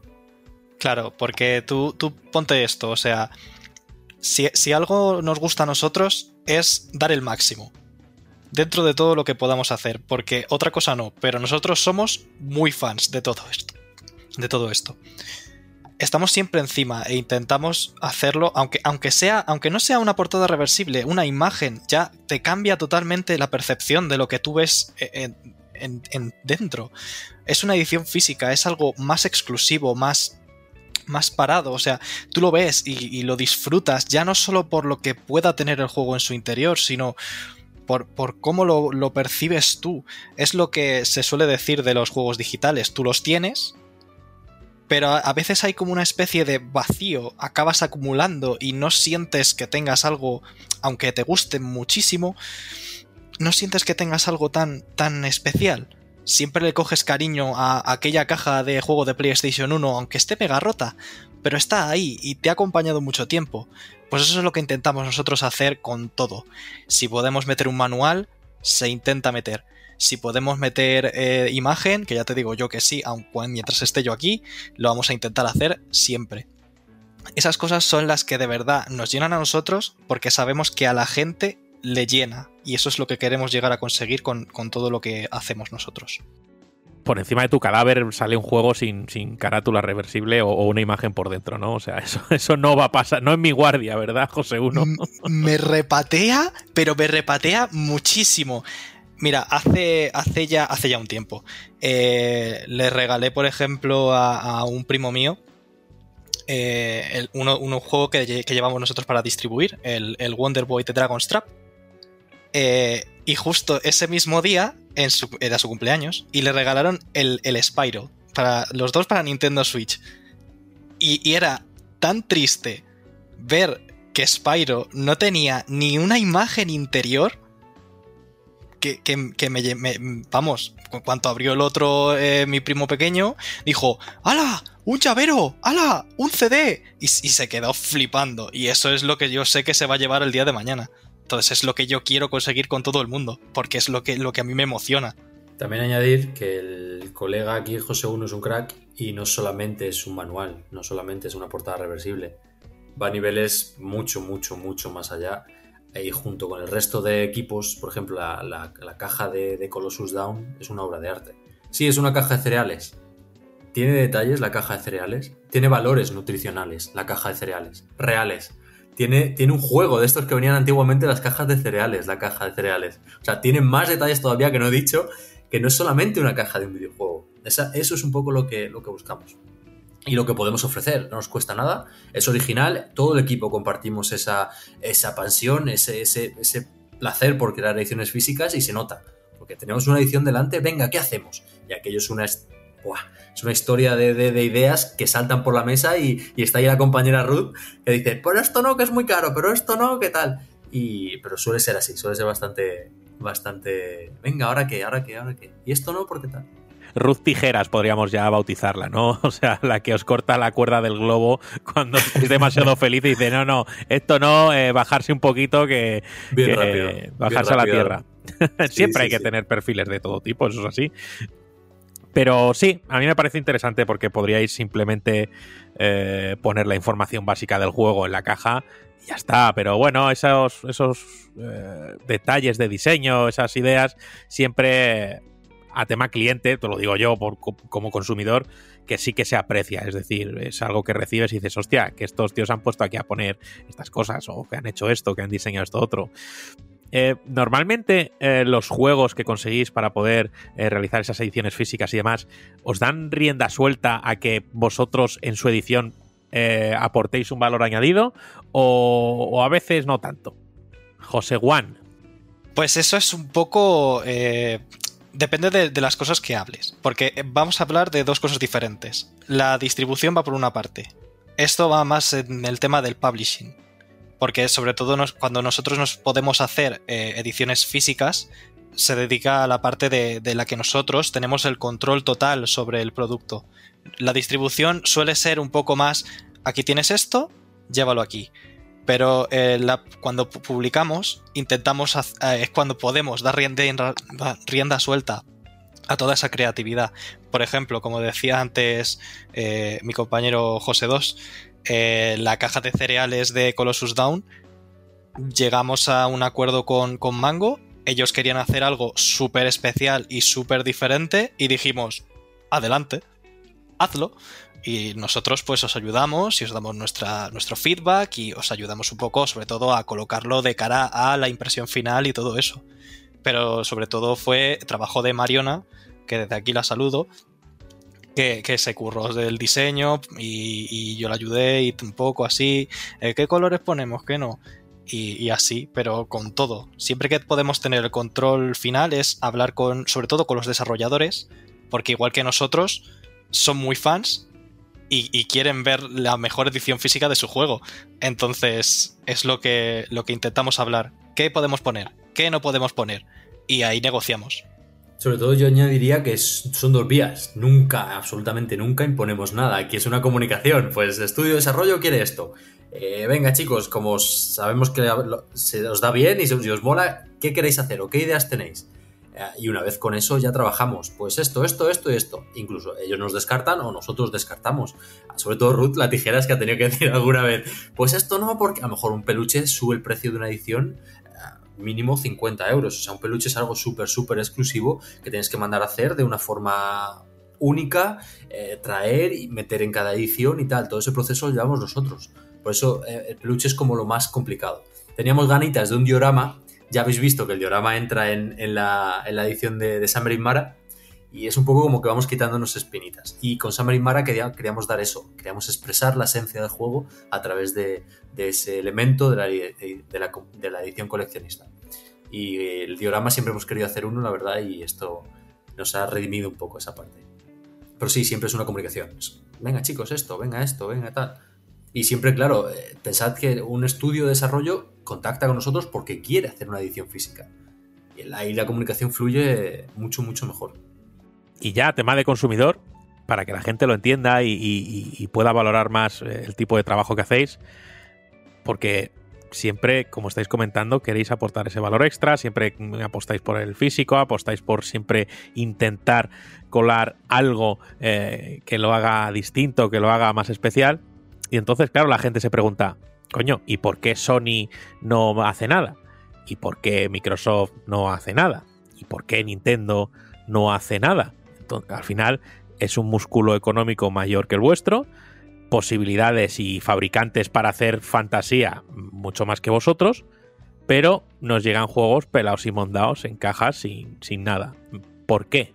A ver, la respuesta ya la sé yo, no hace falta que me lo digáis, ¿eh? es maximizar beneficios. Pero digo yo, ¿en qué momento nos ha valido? Supongo que porque esas editoras son las principales y o, pasamos por esa vía o no hay manera. Pero es que no, no, no puedo entender cómo se ha perdido el cariño por ese tipo de, cositas. Claro, digamos que el mercado está evolucionando hacia donde todos vemos que está evolucionando y obviamente es maximizar beneficio. También os digo, eh, políticas de precios como las de Nintendo, que es como, como es, con ediciones coleccionista, como cuando edita la propia Nintendo, porque insisto, puede ser que Nintendo, un muy buen ejemplo, que Nintendo te edite la edición normal de Hades, pero ya la edición en Switch, pero la edición de Hades en PlayStation 4 lo haga otra editora.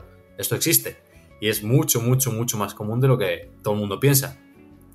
Eh, beneficios sobre todo, eh, y claro, no es lo mismo fabricar eh, un nivel de unidades de un indie que fabricar un nivel de unidades de un, de un, de un Nintendo, de un Sony PlayStation o de un Microsoft.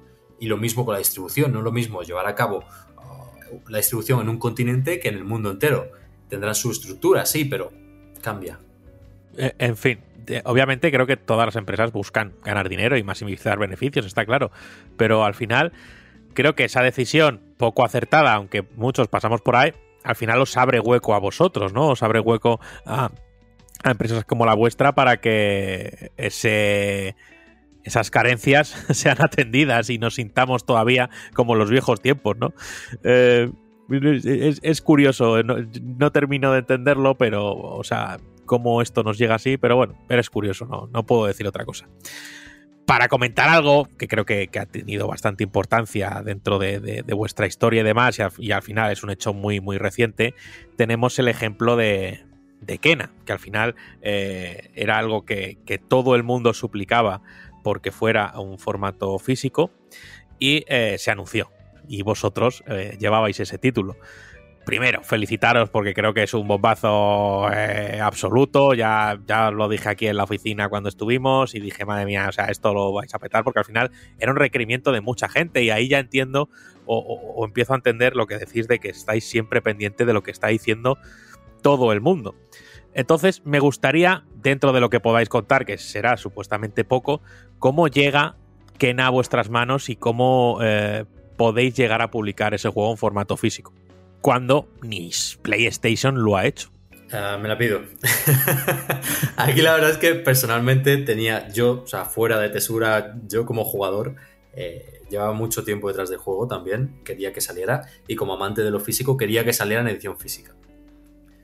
Eh, nos presentaron el juego, llegó a través de uno de nuestros partners, un partner que se me ha olvidado antes en la definición de, términos, ah, lo incluyo ahora, sería un publisher, tanto físico o digital, en cualquier parte del mundo o España, que, que tuviera X juegos. ¿Vale? Y luego Tesura en España lleva un acuerdo con ese partner para crear la edición física de cualquier juego. Pues este es un mal ejemplo porque en ese caso ellos tenían el juego y esto es distribución pura. Esto es, digamos, que nos llega dado. Para nosotros moverlo en el territorio español, como, como distribuidor, 100%. Ah, anunciaron el título, lo presentaron de forma interna. eh, esto fue, estábamos en casa, teletrabajamos y llega el nombre y digo, no, no, no puede ser. Se han equivocado. Sacamos los matasuegras, empezamos a tirar dinero por la ventana, todo muy, todo muy loco, la verdad, ahí gritando, ¡Sí, por fin!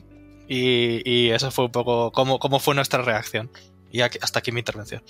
Pero sí, sí, sí, eso es, pero al nivel de decir, pero es que no puede ser, es que se han equivocado, es que no puede ser este título, te lo han dicho de forma correcta, o sea, ¿de verdad es este? Hasta que no vi la presentación oficial, o sea, ni me lo creía. Pensaba que lo iba a llevar. ¿Cómo Sony ha dejado escapar este, este título? Una, una distribución de este título. Que está apoyado el desarrollo por Sony y, y 100%. eh, nos llegó a través de este partner al que quiero, adoro y le voy a mandar una cesta gigante esta Navidad. Y, y la verdad es que celebrándolo, pero celebrándolo muchísimo porque sabíamos que este año, junto con Alex Kidd, Street of Rage y tal, iba a ser de los más buscados, de los más queridos y, y- y lo queríamos. O sea, la verdad es que muy, muy contentos todo el equipo con, con Kena. Sí, sí, sí. Y la recepción está siendo espectacular. Unos números. eh, os puedo decir, esto sí que se queda exclusivo de este podcast, ahora que nadie nos escucha, eh, llegamos a subir como 800 seguidores en Twitter solo, de forma orgánica, sin ningún tweet promocionado, sin nada, o sea, solamente tras el anuncio de Kena. Impresionante. Estaba claro que esa licencia iba a ser un bombazo. Es que no, hacía falta que nadie lo dijera, pero es que era, eh, era lógico, porque es que era, era un, deseo de mucha gente. A mí me llama la atención, y esta es opinión mía, ¿vale? Vosotros pues la confirmáis o, dais vuestra opinión y ya está, sin que vaya ligada a la empresa como jugadores y, y punto. Y es que yo creo que no sé eh, cuál era el nivel de confianza eh, de PlayStation con este título. Eh, Si, si os fijasteis, y como escucháis mucho a la gente, eh, la gente estaba dudando del juego como tal, ¿no? Al final, siempre que un juego no se enseña mucho antes del lanzamiento, eh, si el juego no llega a los medios, pues ya es una burrufalla. Entonces, a ver, suele ser así. Pero creo que Kena nos dio a todos en los morros y nos hizo pensar, oye, pues vamos a otorgar el beneficio de la duda hasta que se sepa cómo es el juego realmente y no eh, vender la piel del oso antes de cazarlo, ¿no? O sea, ya lo estábamos poniendo de, de, de pufo para abajo. Porque, a ver, los indicios eran todos los que nos llevaban a esa, a esa opinión, ¿no? No nos vamos a engañar, eso era así. Y entonces yo creo que no sé si con la propia Sony ellos ah, tenían ciertas dudas sobre la calidad del título o al ser el primer trabajo de un estudio de animación como es Emberlab, pues eh, dijeron, "Pf, ¿y si yo me pongo ahora a llenar estanterías con Kena y luego me los meriendo? Claro, no sé si, si eso es lo que sucedió en realidad o, los tiros los llevo errados totalmente. José 2. Eh, yo sabes, bueno, lo comentamos en redes, que claro, o sea, un título a un día de salir, un título tan grande, tan esperado que no hubiera reviews, tras el anuncio ya te puedes imaginar mi correo. Pero ¿vais a llevar Kena o lo lleva PlayStation? Pero clave para review, pero clave para análisis, pero youtubers, influencers tochísimos, top de España, en los mensajes privados de Tesura Games. O sea, si tenéis algún correo sin contestar todavía mío, a cualquiera que esté escuchando, ya sabéis por qué. O sea, ha, ha sido, ha, sido, ha sido bestial y estaba, con perdón, acojonadísimo. No salía nada y todo el mundo mira review y todo el mundo mira un análisis y más de un juego tan esperado. Y nos ha pasado exactamente el caso que tú dices, Ramis, de decir, eh, no sale nada, sale la review una hora antes de que salga el juego y sale penosa y suspende. Y la prensa le da pal pelo. Y pasa. Y nos ha pasado en el futuro, además no muy lejano. En este caso, una vez que ya estuvimos todo, porque es verdad que también, eh, como por ejemplo Kena, sale el digital, el físico sale con el tiempo, no es lanzamiento conjunto. Y muchos de ahora de estos meses, creo que Astria Ascending también, y teníamos otro por ahí que igual, que salía en unos, en unos meses, Nickelodeon también, que sale, hoy, y el físico sale el mes que viene o algo así. La gente espera, yo espero, yo leo análisis antes de comprar en digital y antes de comprar en físico.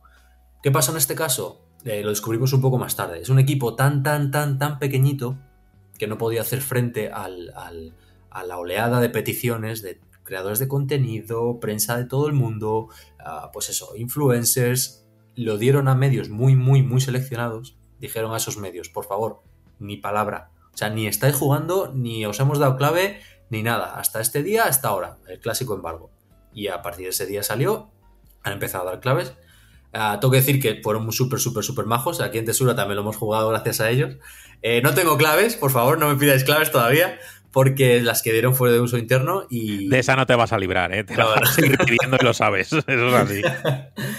y la verdad es que, que, fue, fue eso, pero sí, muy, muy, muy asustado, porque claro, nunca, nunca lo sabes. De hecho, uno que tuvimos muy, muy parecido a Kena nos pasó eso, una expectación por las nubes. Eh, llegado a los análisis, pues 5, 5 y medio, 6 y algo, que es más difícil que, que luego un juego de este calibre, sí. Joder, eh, eh, le faltaban uñas en esa oficina, yo creo. Madre no, le pasa, no le pasa más mal, yo creo que muy pocos lanzamientos. Además, fue un lanzamiento como, supongo que si nos seguís en redes lo habéis visto. Pues anunciamos hoy. Eh, no, retraso porque sí, lo, ha dicho sí. el, lo, ha dicho el publisher. No, retraso ahora porque tal. Eh, el anuncio, queríamos salir con la portada. La portada no estaba aprobada. El último segundo, a la hora, cancelé todo lo que tenía, borré todo lo que tenía en redes sociales porque estas cosas no, no me gusta programarlas y cambiamos absolutamente todo. Yo en pánico, con los dedos delante del teclado, le dije a José 1 y a Ruth, por favor, buscadme una imagen porque es que no puedo ni moverme. Y al final salió la de clásica de Kena con el Ruth aquí al lado y tal, pero fue un, un caos, un estrés.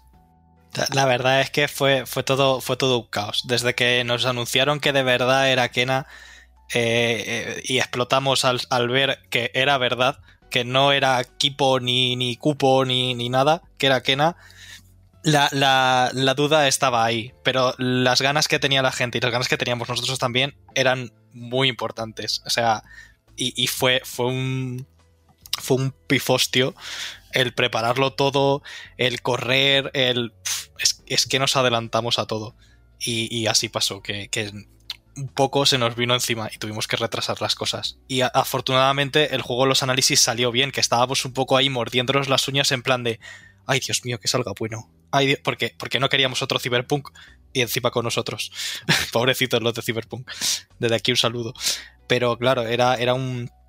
Era, era un poco eso, y teníamos un poco de miedo. Pero afortunadamente salió bien, se pudo anunciar bien, la gente está muy contenta, y, y esperemos que, que cuando llegue lo disfruten mucho. Claro, aquí, a raíz de vuestras respuestas, me vienen, me vienen dos preguntas muy interesantes.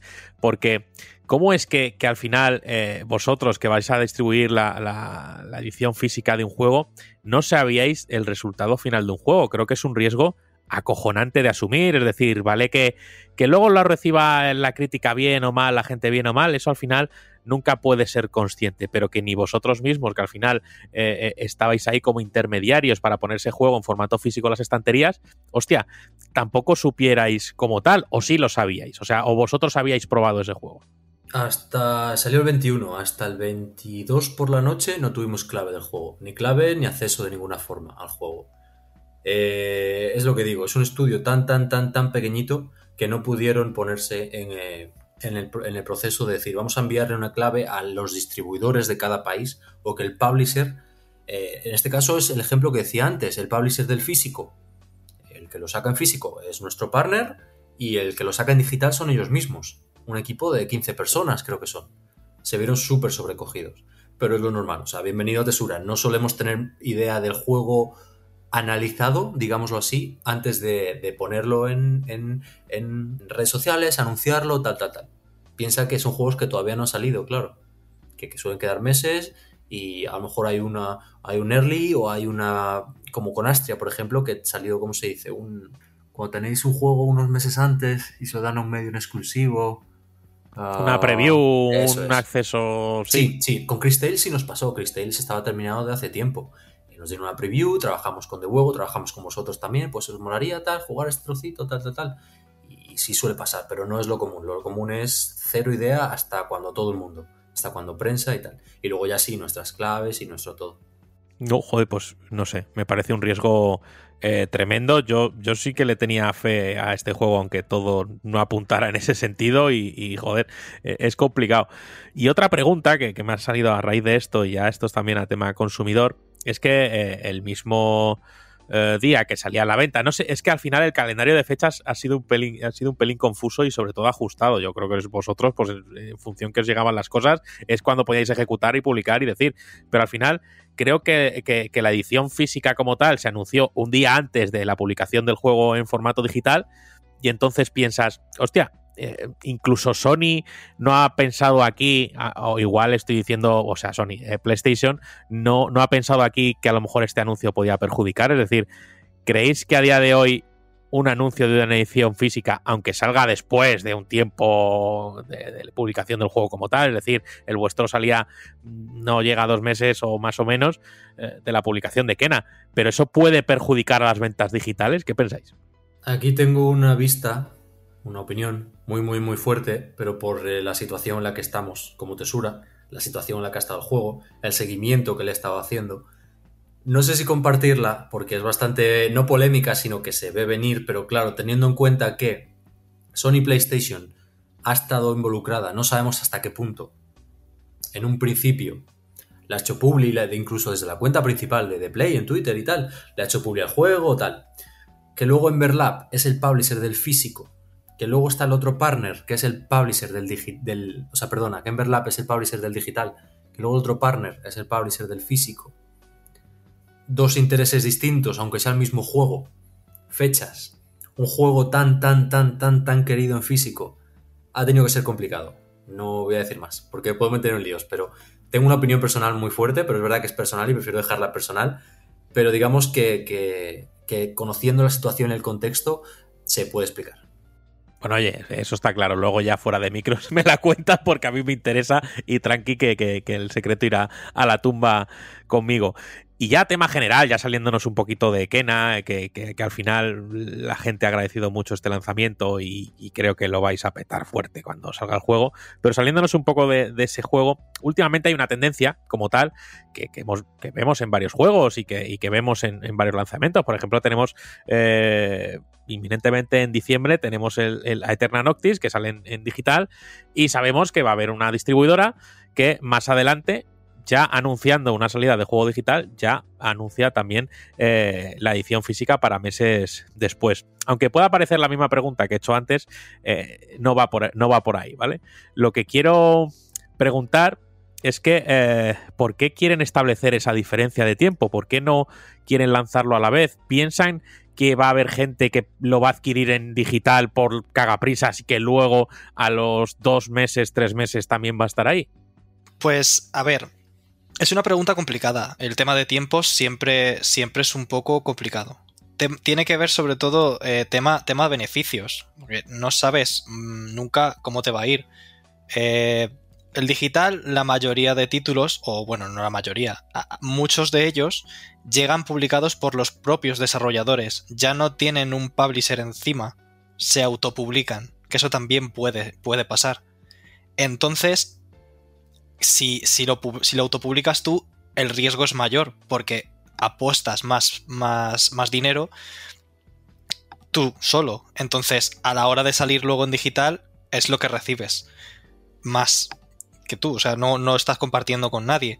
Entonces, si se autopublican, es verdad que pueden, pueden recibir más.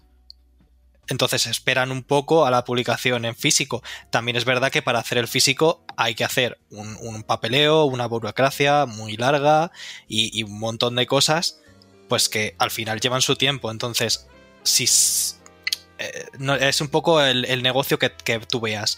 ¿Se puede salir a la vez? Sí. Si no, pues se espera es un poco el toma y daca entre lo que tengas acordado tú con la compañía y, un poco lo que se puede hacer de cara al, a, la, a, la, distribución física y la fabricación sobre todo.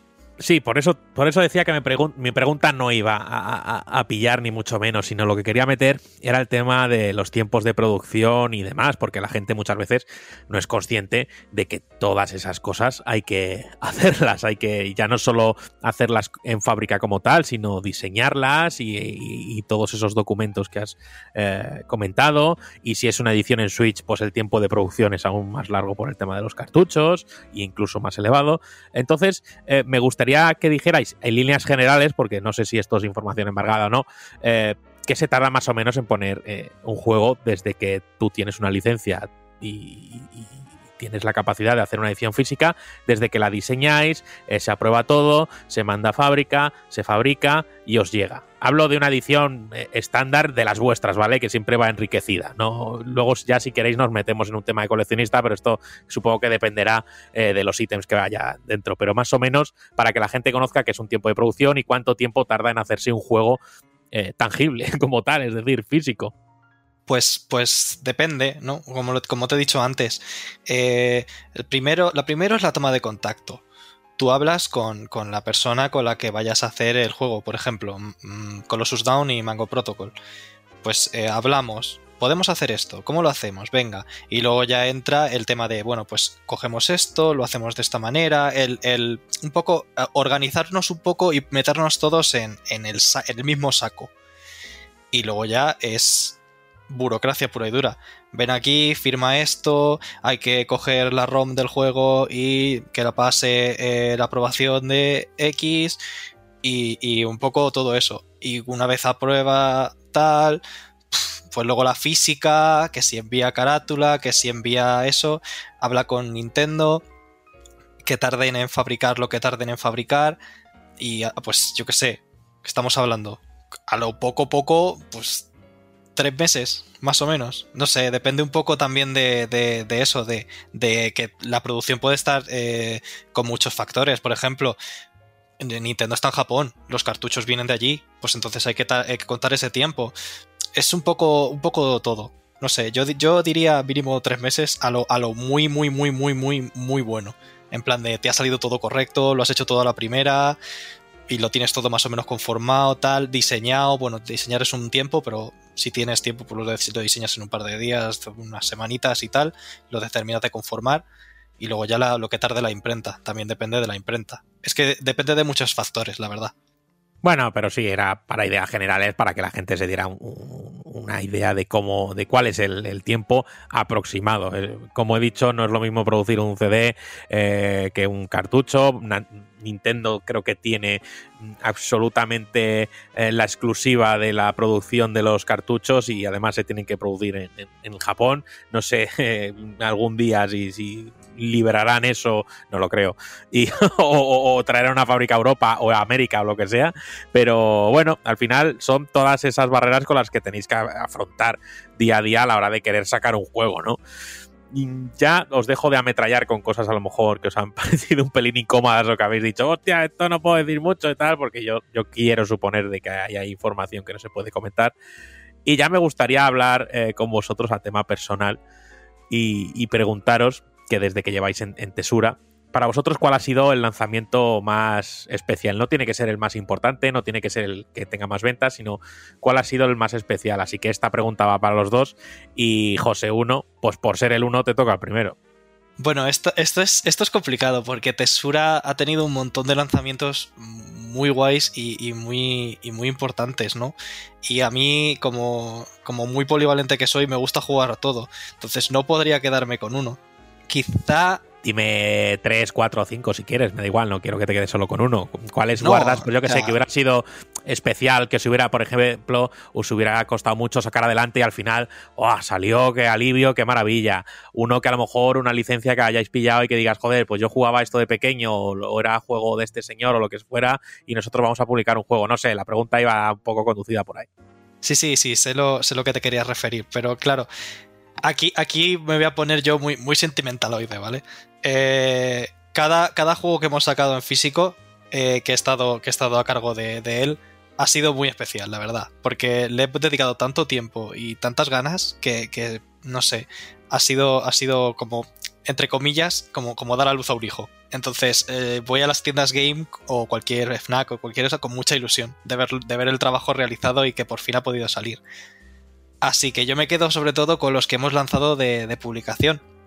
Sobre todo con, con Ghost of a Tale, que, que costó mucho sacarlo, pero ahí está. O yo que sé, mm, me hizo muchísima ilusión trabajar en Pinstripe porque me gustó mucho el juego eh, hace cuando salió en digital y tal. Y pude dedicarme a crear un mini manual. Pues todos esos momentos son los que con los que yo me quedo. Ya más que la distribución como tal, que tiene juegos buenísimos, yo que estoy encargado sobre todo de diseñarlo, de prepararlo para la esta, es un poco como, como verlo crecer a tu hijo, ¿no? Lo ves de pequeño, la, cómo, cómo, se plantea, luego cómo va tomando forma y al final es, es un adulto puro y duro que tiene que marchar y, ahí lo tienes, ¿no? En, en casita. Así que yo me quedo con esos. José 2, es tu turno. Yo aquí sí que tengo una historia bastante para echarse a llorar también. Más que los nuestros de, de, de producción propia, digamos. Eh, Alex Kidd, eh, de pequeño jugaba mucho con mi padre a la Sega, que venía incrustado. Y pues tengo ese recuerdo de que dijese, llegaba del trabajo, llegaba cansado, tal, se duchaba, cenábamos tal, y nos podíamos jugar hasta, hasta las tantas de la noche. Cuando llego a Tesura hace ya casi cosa de dos años y se rumoreaba por entonces que estaba medio confirmado que pudiera ser que llevamos al Skid como distribución, para mí fue como cerrar un círculo. Como joder, crecí, he sido capaz de dedicarme a esto gracias a que me encanta y a que Alex Kidd fue uno de mis primeros videojuegos y ahora de repente poder tener el grandísimo honor de, de trabajar con, con, el equipo que lo ha hecho posible, porque aquí sí que estuvimos mano a mano con, con Janken Team, con Josian, con Ramón, con, con Héctor, con Viviki y con Dani Pocode, eh, que son los cinco personas que han hecho, que han hecho Alex Kidd, y el partner también, obviamente, pero es que era tan español que no podíamos dejarlo, dejarlo pasar. Me, me sentí como eso, cerrar una etapa de mi vida profesional y personal muy, muy, muy importante. Y ahora mismo, según estoy hablando, tengo aquí la edición coleccionista delante y yo creo que, que pocos juegos más importantes que ese ha habido en mi vida, tanto personal como profesional. Y, y ya esto a tema de sueños y de ilusiones y demás, eh, ¿qué juegos gustaría poder eh, tratar vosotros y sacar una edición física como se merece y no lo que acaban de anunciar de Kingdom Hearts en Nintendo Switch? La verdad es que lo estaba viendo y estaba con un ojillo en Twitter y un ojillo aquí. Me flipa que hayan sacado a Sora, me flipa que haya sido el personaje de despedida. Eh, lo tiene, Sakurai tiene el cielo ganado y voy a volver a, a Smash por Sora, pero yo me bajo de, de Kingdom Hearts. A todo esto que está aquí. Juego que me gustaría sacar. Hay veces que fantaseamos con juegos en la oficina, pues. Ostras, si yo pillara este, le haría este, esto, esto, esto, esto y quedaría guapísimo. Y ahora doy paso a José 1 porque me lo tengo que pensar. José 1, menudo balonazo te ha pasado. ya ves, o sea, me deja aquí con, con esto. O sea, yo no sabía que habían anunciado Sora, gracias, gracias por la noticia en, en primicia. porque estoy aquí en el súper metido. Nah, no, no, no, es un problema. La verdad es que ten, tenía ganas. Pues no sé, a ver, si, si me paro a pensar, es que por ejemplo, Kingdom Hearts, por ejemplo, es muy importante para mí. Me encantaría sacar una edición física de Kingdom Hearts. Pero es que, claro, no, no se puede. O quizás sí, algún día. no lo sabemos. Pero no sé, juegos así.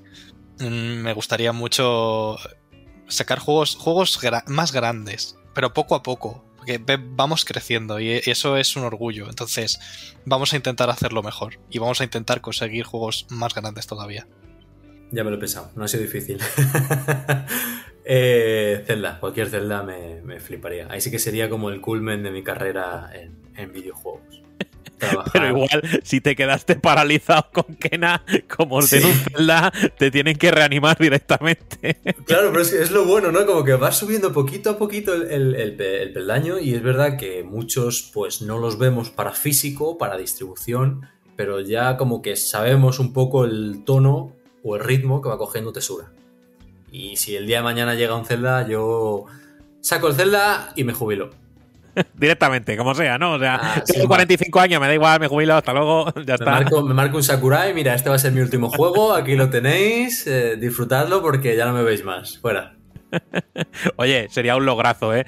Pero siento informarte que lo veo complicado, ¿vale? O sea. Estoy pensando, tenemos Elementalis, que es como un pequeñitito Zelda. O sea, un paso ahí está. Un paso está hecho, eso, eso es así.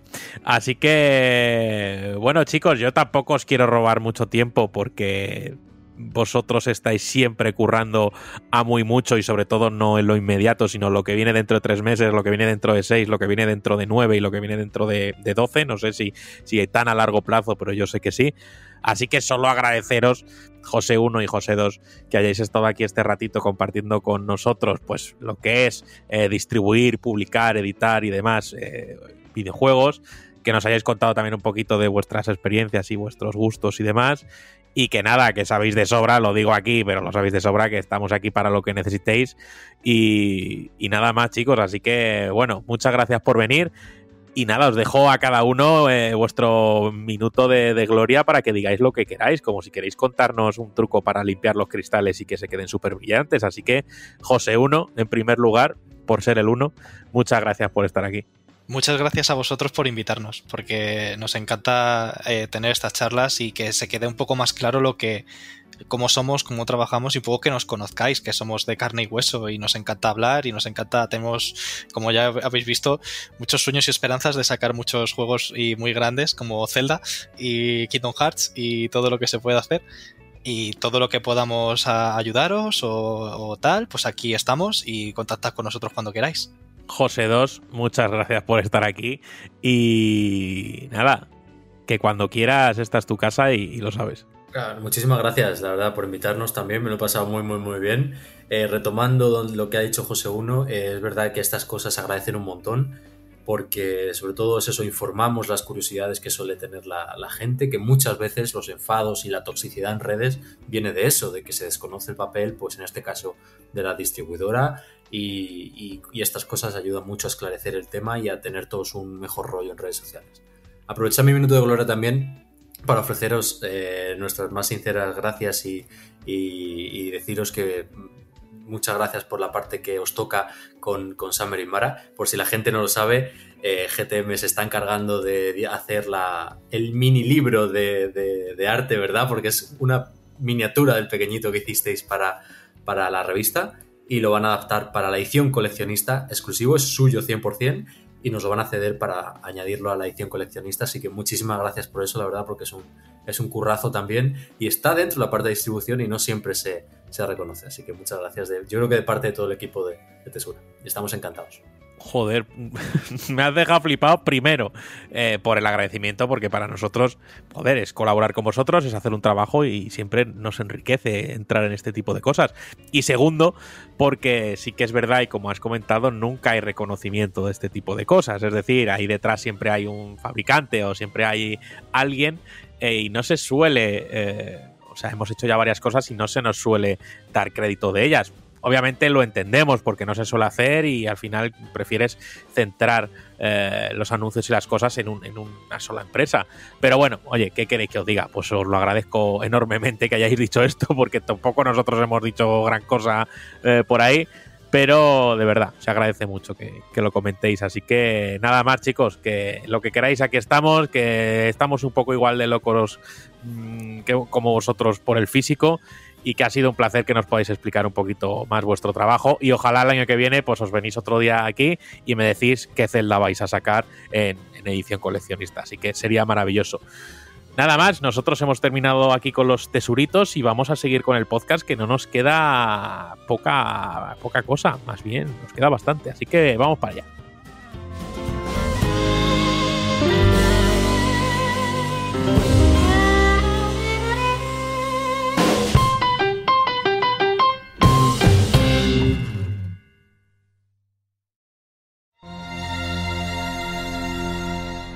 Muy buenas a todos y a todas. Normalmente ahora os daría la bienvenida a vuestra ración de nostalgia semanal, pero lamentablemente el capítulo de hoy es una despedida para este contenido del podcast. La sección retro nació hace más de tres años, con el primer episodio de GTM Restart, para ofrecer algo de variedad en nuestros programas. Con el paso del tiempo, este mini reportaje semanal fue creciendo y yo me volví más ambicioso con sus posibilidades. Pronto comencé a dedicarle intros humorísticas, una edición más cuidada y un contenido mucho más extenso que frecuentemente tenía que dividir en varios programas. Sin embargo, después de 115 episodios a lo largo de estos tres años, se me han agotado las reservas. El ritmo de publicación semanal ha hecho mella en mí, y he comenzado a acusar un bloqueo a la hora de escribir. La pasión y el gusto con el que montaba esta sección se han ido tornando en una incómoda y pesada losa que cada vez me costaba más sacar adelante, hasta que finalmente no he sido capaz. En el capítulo de esta semana iba a iniciar un repaso a la saga Castlevania, e incluso siendo una de mis franquicias favoritas, no encontraba la motivación para juntar las palabras y darle la atención que se merecía. Las complicaciones de la vida diaria se han combinado con este bloqueo creativo, por lo que antes de publicar un mal capítulo hecho a desgana, he decidido que era mejor poner punto y final. Para todos aquellos que me habéis apoyado, felicitado y animado durante todos estos años, no tengo más que palabras de afecto y cariño. Cada comentario, cada felicitación, cada sugerencia me llenaban el alma de júbilo y orgullo. Este pequeño proyecto, que nació para satisfacer a los nostálgicos como yo, terminó siendo una sección muy querida por la comunidad, y siempre llevaré eso en mi corazón. Siento mucho dejar con la miel en los labios a los amantes de Castlevania, pero si estáis interesados en su historia, yo mismo me ocupé de escribir el especial que le dedicamos en la línea GTM2 bajo el título Lágrimas de Sangre, por si queréis leer las impresiones del joven pollo del pasado en su visita al país del conde Chocula. Por lo que dicho esto, no me queda más que despedirme de vosotros. Y dado que no descarto retomar esta maravillosa sección en el futuro, solo me resta deciros gracias por haberme escuchado y hasta la próxima.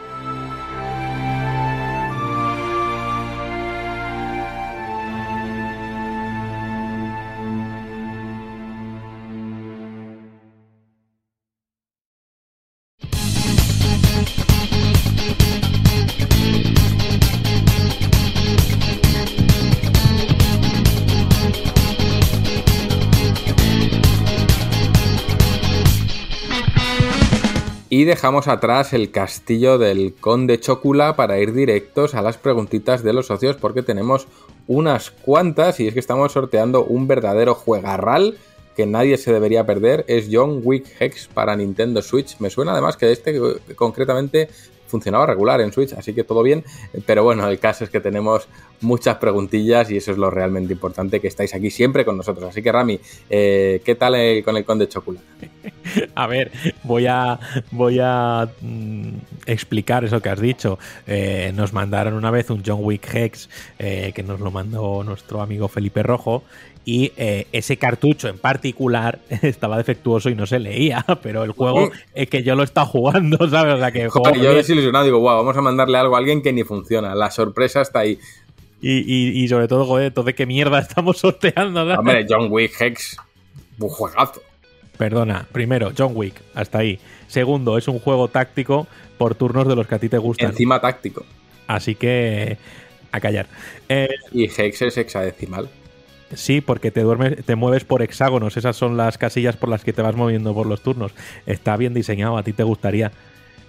Ahora me lo compro. Bueno, vamos con. pues oye, haber participado, que eres socio, ¿verdad? Eh, vamos con las preguntas de los socios. Esta semanita preguntáis vosotros, nos contáis vosotros, nos insultáis vosotros y vosotras. No sé qué nos van a mandar. Así que vamos para allá. Eh, trenario, ¿sabes quién es Trenario, verdad, Juan?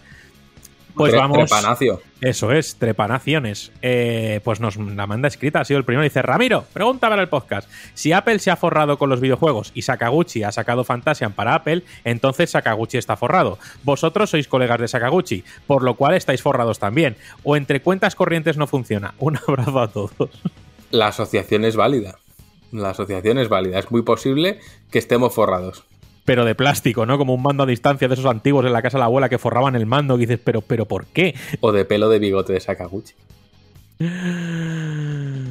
Tenemos bigote porque somos Sakaguchi a la vez. Sí, estas son unas asociaciones estúpidas que hacemos por las mañanitas en nuestros desayunos de Twitch que decimos, hombre, si yo he hablado, eh, no sé si la hemos hecho aquí incluso. No, pero es válida porque es buena. Entonces, al final, que nosotros somos Apple, ¿vale? A fin de cuentas, ese es el resumen. Vamos con la mm, con la próxima, que es eh, de Yugita. Yugita es una socia de la revista que además eh, Dan la nombró varias veces cuando estuvo aquí, Dan de Puerta al Sótano, y ella se dedica a tener un canal de, YouTube que hace reviews cantadas y demás. Entonces, oye, nos manda un mensajito y aquí está. Hola GTM, ahora que se acerca Halloween, quería preguntaros si a la hora de jugar en general, pero sobre todo títulos de terror o con una ambientación más terrorífica, si soléis tener algún tipo de ritual o costumbre, por ejemplo, si jugáis con auriculares o, a oscuras o, a solas, ¿no? ¿Qué es lo que requieren estos títulos que son los más inmersivos? Bueno, un saludo. Pues creo que esta se la voy a mandar a Robe, que es el, el- el amo y señor del terror. Eh, Robe, tú que devoras tantos juegos de terror y ahora que ha entrado Visage en, en Game Pass, que le pienso dar fuerte, ¿tienes algún ritual para, para no cagarte encima? Pues la verdad es que tengo uno en el- eh, pensado para, para cagarme encima. Porque es que pienso que si, que si evito eso, me estoy perdiendo la, esencia de esto. Y sí, sí, lo tengo, claro. Sí, siempre trato de jugar de noche cuando puedo, en lo más oscuro posible cuando puedo, y siempre con cascos. Y, y aparte, tengo, tengo otro ritual que siempre, con un par de amigos y tal, que somos. eh, estamos siempre con el género hablando de juegos de terror para arriba, para abajo y tal. Y bueno, el ritual es que todas las- todos los Halloween desde hace muchos años jugamos al primer Silent Hill. Es, es innegociable, o sea, ya, ya, ya tengo que ir avisándole para jugar. Pero aparte de eso, sí, trato de jugar siempre, siempre a oscuras, eh, con cascos y tal. Y sobre todo, eh, me, me surgen más ganas que de costumbre eh, cuando vienen estas fechas, porque siempre al final es especial, ¿no? Para los que no- nos gusta este tipo de temáticas y tal. Y por cierto, sobre Visage, ya que lo, ya que lo comentas, eh, te va a gustar y es eh, personalmente el juego que más, mm, incluso no que más, sino diría que el único juego, videojuego que a mí me ha causado cierto, cierto pánico, me ha puesto nervioso y mucho. Me ha puesto nervioso, ¿sabes? O sea, que a mí se me va a parar la patata directamente. Es que, es que claro, que Robe diga, es el único juego que me ha puesto un poco nervioso. Ojo, Y- y- Tú no tienes. Yo no tengo ritual como tal. Yo siempre digo que soy el antijugador porque no juego con cascos. Tengo los cascos en casa y me he comprado unos cuantos, pero no los uso porque al final estoy con mi pareja al lado y si me pongo los cascos a jugar, pues no sé, es como no te quiero escuchar, ¿sabes? Sé que la experiencia es mucho mejor, pero está feo. Entonces, no, no tengo ritual. Suelo frotarme un ajo por la sobaca y ya está. Con eso voy Bueno. fresco. Yo lo juego con prismáticos. Tú, dejas que lo juegue tu primo y ya está. No, no, con prismáticos, ¿verdad? O sea, para ver a Sonic en ese Sonic Forces me hacían falta unos catalejos, porque tú te acuerdas de esa, de esa pantalla y dónde está Sonic. Y ahí terror, ahí sí que pasa miedo del bueno. Yo me cagué encima. vamos. Qué juegazo. Recomiendo a todo el mundo que le guste el terror que juegue a Sonic Forces. Eso sí que me puso nervioso, como a Robert, la Virgen. Vamos a seguir y vamos con audio de Gaspar. Muy buena Rami, muy buena gente de GTM. Pues mi pregunta va para Juanpe, porque bueno, yo por trabajo eh, tengo cerca mucha gente de Extremadura, mucha, muchos extremeños, y la verdad es que a Juanpe no se le nota para nada que sea extremeño, no tiene nada de acento. Entonces mi pregunta es, ¿por qué Juanpe no tiene acento extremeño? Eh, venga, Juanpe, saca al bellotero y al mangurrino eh, fusionado. Pues no sé por qué no tengo, por qué no tengo acento, pero creo, quiero saber, no lo sé a ciencia cierta, pero quiero saber por qué, y es que eh, tiendo a asimilar los acentos de las zonas en las que estoy. Es decir, si me hubieses visto en mi época de estudiante en Sevilla, pues creo que eh, habla, se me entendía menos que arrobe a veces. ¿Vale? Y, y aquí en Madrid me dicen que ah, me escuchan hablar en mi casa y tal, y se pone que qué fino te has vuelto. Dice que estás en Madrid, y digo, "Mm, dime". Y depende de con quién hablo, sí que es cierto que mi forma de hablar cambia, así que puede ser por eso. Doy fe, doy fe. Además, aquí eh, había una recepcionista que es Irene, que si nos está escuchando le mando un abrazo, eh, que es sevillana, y cuando habla con Juanpe, a Juanpe le cambia el acento y Ju- y Juanpe empieza a hablar en, eh, con acento sevillano. Y digo, ¿qué le pasa a este señor? El otro día con Santa Olaya, eh, Juanpe contestándole en argentino y yo diciendo, esto no puede ser. Así que Juanpe se mimetiza muy bien. Claro, por eso tiene el pelo de color cambiante, porque es eh, camaleón. ¿No había un superhéroe que era camaleón o algo así que salía en Spider-Man? ¿Me suena? El camaleón, sí. El camaleón. Ahí viene, ahí está. Ahí está. O un político. Mm, sí, o croquetas. Eh, vamos con audio de Canelita. ¿Qué pasa, molletes? Hoy quería traeros una recomendación un poquito antigua. Eh, últimamente no me enganchaba nada en, pues en Play 4, Play 5, Xbox y decidí probar otra cosa diferente. Y estoy pilladísimo al Castlevania Order of Ecclesia de Nintendo DS. Y nada, ya estoy a lo mejor por el último cuarto y creo que, vamos, es un juego que pasó muy desapercibido para lo bueno que es. De los últimos, vamos, el último juego de, DS que salió de Castlevania. Así que nada, si podéis, eh, probadlo. Un abrazo. Pues un abrazo también enorme para nuestro querido David Canela, pero, pero enorme no, enormísimo. O sea, le vamos a rodear como un cinturón de asteroides rodea un planeta, pues así, ¿vale? Y luego nos vamos a estrellar todos contra él y a destruirlo. Eh... Hostia, Bello, tú que acabas de hacer un retro de Castlevania y supongo que no habrás llegado ni mucho menos, y no sé si llegarás, porque para ti Nintendo DS es como esas moderneces a las que jugáis los jóvenes, eh, ¿qué te sugiere ese Order of a Glaciar? Sí, sí, sí que, sí que tocar este juego, pero más adelante, obviamente en este primer capítulo no daba, había que analizar los orígenes. Pero sí, realmente de los DDS yo diría que es el mejor. Es el. Al final también es el último que salió. Y es un poco el que mejor incorporó todos los elementos de la fórmula Metroidvania, del que se hizo tan popular durante esa etapa, que salieron muchísimos juegos del género y la verdad que supo dar una vuelta de tuerca para añadir una mecánica jugable nueva, un nuevo protagonista que es Sanoa, eh, y la verdad que está muy, muy, muy bien el juego. Además, con tres finales creo que tenía, muy, muy recomendable. Realmente estoy con Canela ahí, es un juego, juegazo, o sea que darle una oportunidad si podéis. Pues darle una oportunidad fuerte y vamos con la pregunta de Javi que es escrita. Dice, pregunta, Ramiro. Buenas a todos. Tal como tal día como hoy, 5 de octubre, os han cancelado una portada, portadón. Bueno, esto lo matizamos ahora porque creo que no nos han cancelado nada. Pero bueno, tal día como hoy, día 5 de octubre, os han cancelado una portada, portadón oficial ilustrada, en el último momento. Esto me hace preguntaros, ¿cuál ha sido el peor momento que habéis vivido desde que empezasteis esta bendita locura? Y de paso ya saber quién es el más optimista y tira para arriba a los demás en los peores momentos. Un saludo. Eh, bueno, Juan, explica esto porque a lo mejor cuando esto se esté escuchando, ¿tenemos portada o no?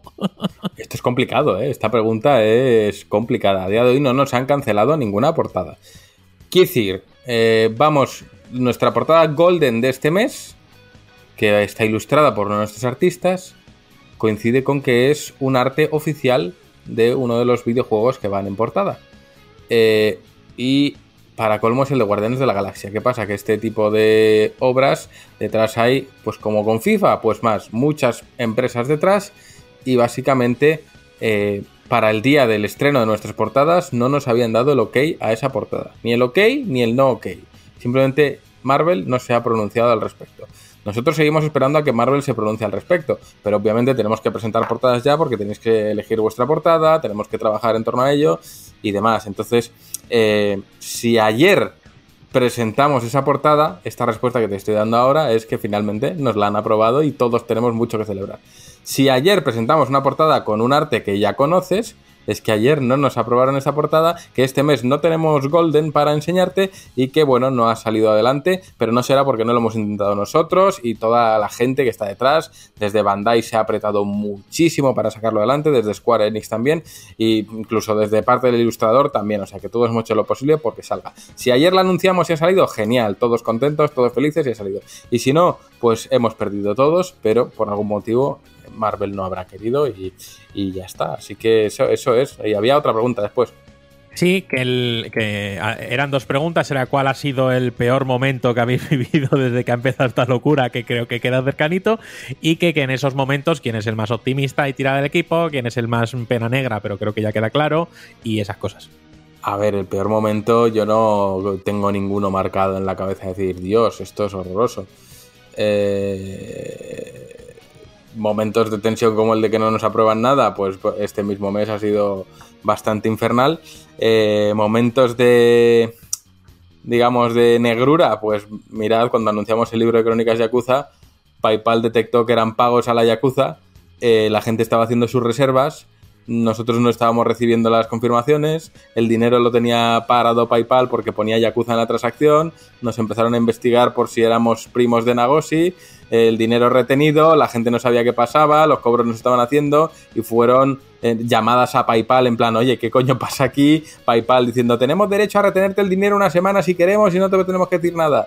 Eh, nosotros sin poder dar explicaciones a la gente y claro, cuando tienes varios cientos de personas que te han reservado un libro preguntándote qué está pasando, dónde está su dinero y tú les dices, pues es que no lo tengo yo, lo tiene eh, PayPal, no te lo puedo confirmar, pues fue la verdad para ser nuestro primer lanzamiento de un libro de lectura como tal, como se concibe un libro, pues fue un poco traumático, pero no diría que tampoco fue eh, el fin del mundo, aunque sí que recuerdo que el susto nos lo llevamos. Y en cuanto a quién es el más optimista, pues no lo sé diría que yo. A mí siempre me, se me señala como que, soy el más optimista. Pero bueno, está Rami, que es la pena negra, que es el, que me equilibra. Y luego está Juanpe, que está en el centro, que a veces tira más para un lado y a veces tira para otro. Entonces al final nos equilibramos entre los tres. No sé si lo veis diferente y, no, pero aquí los dos así tengo la cabeza. Totalmente cierto, es que yo, oye, soy consciente de mis defectos, que son muchos, y de mis virtudes que, que, que, que no hay. Entonces, eso es así. Yo soy de agobiarme, yo soy de mm, tener mala forma en los malos momentos, y yo soy así. Ya está. Oye, eh, hay que quererme. Mi gato nunca se caga en la caja, y la quiero igualmente. Entonces, bueno, es lo que hay. Vamos con, con Frank, que me ha escrito y además un audio, o sea, va a tope. Hola Ramis, mucho ánimo con la semana que afrontáis, que ya he visto que viene complicada. Las, las hay que vienen mal dadas, que os voy a contar. Espero que seáis capaces de mantener una perspectiva amable con vosotros mismos, que os recordéis el equipazo que sois y el apoyo que tenéis de esta comunidad que os comprende, os quiere y os valora un huevo. Un abrazo y gracias por hacer las cosas tan, tan, tan bien. Y mando un audio.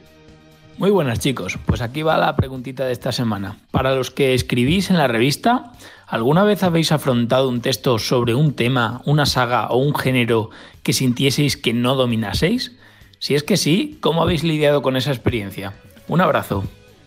Pues venga, quiero respuesta cortita, pero de todos menos yo, porque yo no he escrito. Ah, así que... Tú sí has escrito y de cosas que no sabías. ¿Ah, sí? Sí, sí, de hecho tienes hasta un análisis ahí de, de Vanquish, tú has escrito. Pero sabía de Vanquish. Muchos temas así en plan, no sé qué hacer, cómo enfocarlo, tal. Sí, sí, sí, sí. sí. Eh, pues con mucha falta de, de, de, de, vergüenza y con mucha jeta. Así lo he hecho, ya está, ¿vale? El siguiente. Venga, Juanpe, tuyo, que tú sé que tienes varias. Pues te, lo que me pasa muchas veces es que no. Luego no me acuerdo yo de estos. de estas cosas. Pero sí que es cierto que creo que todos nos hemos enfrentado alguna vez a un texto Quizá no que no dominábamos al 100%, pero sí que nos suponía en parte eh, cierta dificultad precisamente porque un aspecto o varios del tema a tratar no lo teníamos completamente de nuestro lado. Yo tengo que reconocer que sí que me he enfrentado a entrevistas, sobre todo a entrevistas eh, que tenían relación a títulos que yo no he tocado en mi vida. Yo he de reconocer que le hicimos hace poquito, hace poquito no, en el número que os está llegando a la misma casa, que es el número de octubre, hay una entrevista al responsable de Far Cry 6 y yo solo he jugado un trocito de un Far Cry que es New Dawn. Eh, lo que... ¿Qué implica esto? Pues que por parte del profesional, o es lo que creo yo que debería hacerse, es... Eh, ¿Cómo se dice? Eh, cuando tienes que compensar tus debilidades preparándote. Obviamente yo no tengo el bagaje que pueda tener otro de mis compañeros sobre Far Cry, pero como tengo que enfrentar y afrontar esta entrevista, pues lo que tengo que hacer es prepararme lo máximo posible para eh, ofrecer un texto de, calidad. Y creo que cuando uno se lee la entrevista, pues puede decir, oye, pues no tiene ni puta idea de Far Cry. Mm, si no se puede, si no encontráis el hueco en el que podéis decir, Juanpe no tiene ni puta idea de Far Cry, yo ya, yo ya he conseguido, ya he tenido éxito independientemente de cómo haya salido el texto, porque significa que mi preparación previa a la entrevista ha sido suficiente. Y sí, de hecho, mismamente, eh, próxima en, las, en, la semana la semana que viene, esta semana que nos está escuchando, tenemos previsto, que ya lo hemos comentado, un viaje a, Barcelona para preparar algo que, estamos eh, cocinando para próximos números y yo me he tenido que preparar concienzudamente porque aquello sobre lo que voy a hablar o lo que vamos a hablar con ciertas personas no está en mi, en mi zona de confort. Pero es que eso también es bueno. Al final lo que te obliga es a, tocar más palos, a prepararte bien y a no dormirte los laureles. Pero sí, nos, nos, ha tocado bastante y lo que hacemos, o lo que hago yo por lo menos en, en, mi caso, es eh, prepararme a tope, documentarme y, y, lo máximo que pueda eh, en, ese, en ese marco de tiempo tan cortito que tenemos muchas veces para hacer las entrevistas eh, y que no te da tiempo obviamente a jugarte una saga que, puedas, que pueda tener como por ejemplo Far Cry entre 6 o 7 juegos. Bueno, yo antes de dar paso a Robe y a Javi, eh, decir que no me ha llegado a tocar como tal, pero sí me ha llegado a tocar juegos en los que no he tenido ningún interés hasta que los he jugado y gracias a ello he descubierto grandes sorpresas. Entonces, eternamente agradecido de tener ese trabajo en el que tanto te puede tocar descubrir una joya como igual eh, criticar duramente una saga muy querida porque no has conectado con ella. Así que son las dos caras de la misma moneda, pero es verdad que nunca me ha tocado enfrentarme a algo que desconozca 100% por completo, salvo en análisis. Robert, tú cuéntanos. Bueno, pues en mi caso creo que me ha pasado muy pocas veces algo así. Y, las, que, las que ha sucedido ahora mismo, la verdad es que no recuerdo con, con qué juego, qué tema concreto era. Sí me suena algún, algún avance, creo, porque ya de por sí es un contenido que no, no me gusta demasiado. Pero bueno, no sé, no recuerdo, no recuerdo por qué fue, que no sé, me tocó hacer algo y no sé ahora mismo qué juego era. Pero sí que es verdad que estaba un, estaba un poco incómodo. Robe, porque tú, es lo que habéis comentado. Perdona que te corte un segundito. ¿Tú en las épocas tempranas de GTM has tenido que afrontar algún atelier de esos buenos que llegaban o, o Senran Kagura o esas cosas? Eh, de- sí, eh, esa es la saga, sí, que salía uno todos los días, ¿no? sí. No, no, no, de, de esos no, la verdad es que no, de eso no, no, no, no me ha tocado afrontar ninguno, pero sí, sí a lo mejor alguno, algún tema incómodo, que a lo mejor me, me ha tocado muy puntualmente y no lo manejo mucho, pero bueno, como decía Juanpe al final, pues bueno, a lo mejor tiene, te lo tomas con más calma, con más calma, te, te- te preparas un poco y tal, y, y después una vez que lo haces una vez con la primera que ya hayas hecho, ya luego lo piensas y dices, bueno, pues, no, no asustaba tanto, no, no era para tanto y, no hay ningún problema. Y sí, a lo mejor también eh, lo que ha comentado Juan, de algún juego que a lo mejor lo esperes mucho a nivel personal o tenga mucho vínculo con una saga y a lo mejor te decepcione y, y pueda ser incómodo porque están todos los focos, ¿no? Cuando es una saga de renombre y tal y, sabes que vas a desentonar porque sabes que el 90% va a decir que es bueno y, y vas a quedar tú como que eres de los pocos que, que ha tenido que dar algún paso y tal, pero, pero no, no. Creo que es algo que al final se sobrelleva, que te lo piensas dos días y bueno, detrás de todo lo que has hecho ya a estas alturas y tal, al final puede ser incómodo un rato al pensarlo, pero luego al final te, te- te acostumbras y lo sacas. Yo recuerdo en GTM a Robe con ese análisis de No Man's Sky. Ese juego que, uff, lo que costó que llegase, que él le tenía unas ganas tremendas y menudo palo, ¿eh, Robe? Sí, sí, yo también me acuerdo, me acuerdo, me acuerdo todos los días, ¿eh, Juan? Eh, puf, yo que ese juego lo esperaba muchísimo, muchísimo. Tenía un hype eh, que seguramente estaba por encima de lo que el juego daba motivos para, para tener, porque realmente se sabía muy poco de él, sal- salvo la premisa y algunas promesas que, bueno, que no se cumplieron ni, ni se han cumplido, pese a que se ha actualizado eh, muchas veces y tal. Y, pero ¿sabes qué pasa? Que no, no me fue incómodo porque creo que fue justo, la rajada, digamos, entre comillas, pero, pero es que, claro, cuando vi lo que había, pues era como que, como que fue un gusto hacerlo, ¿no? no es- es un poco distinto al caso como Deadly Premonition 2, que lo esperabas como algo más especial y la decepción fue terrible, y algún caso a lo mejor que te duele, entre comillas, ¿no? Que, que- que es más incómodo el, el tratar. Ahí está. Javi, ¿a ti te ha tocado? O tú, bueno, Javi, tú igual, no, tú ya. Ah, quizá un par de análisis que había tocado, pero hace muchísimo, ya no me, ni me acuerdo. Uno creo que era un simulador de helicópteros y yo a juegos de simuladores prácticamente no juego y me costó mucho meterme ahí para poder el análisis.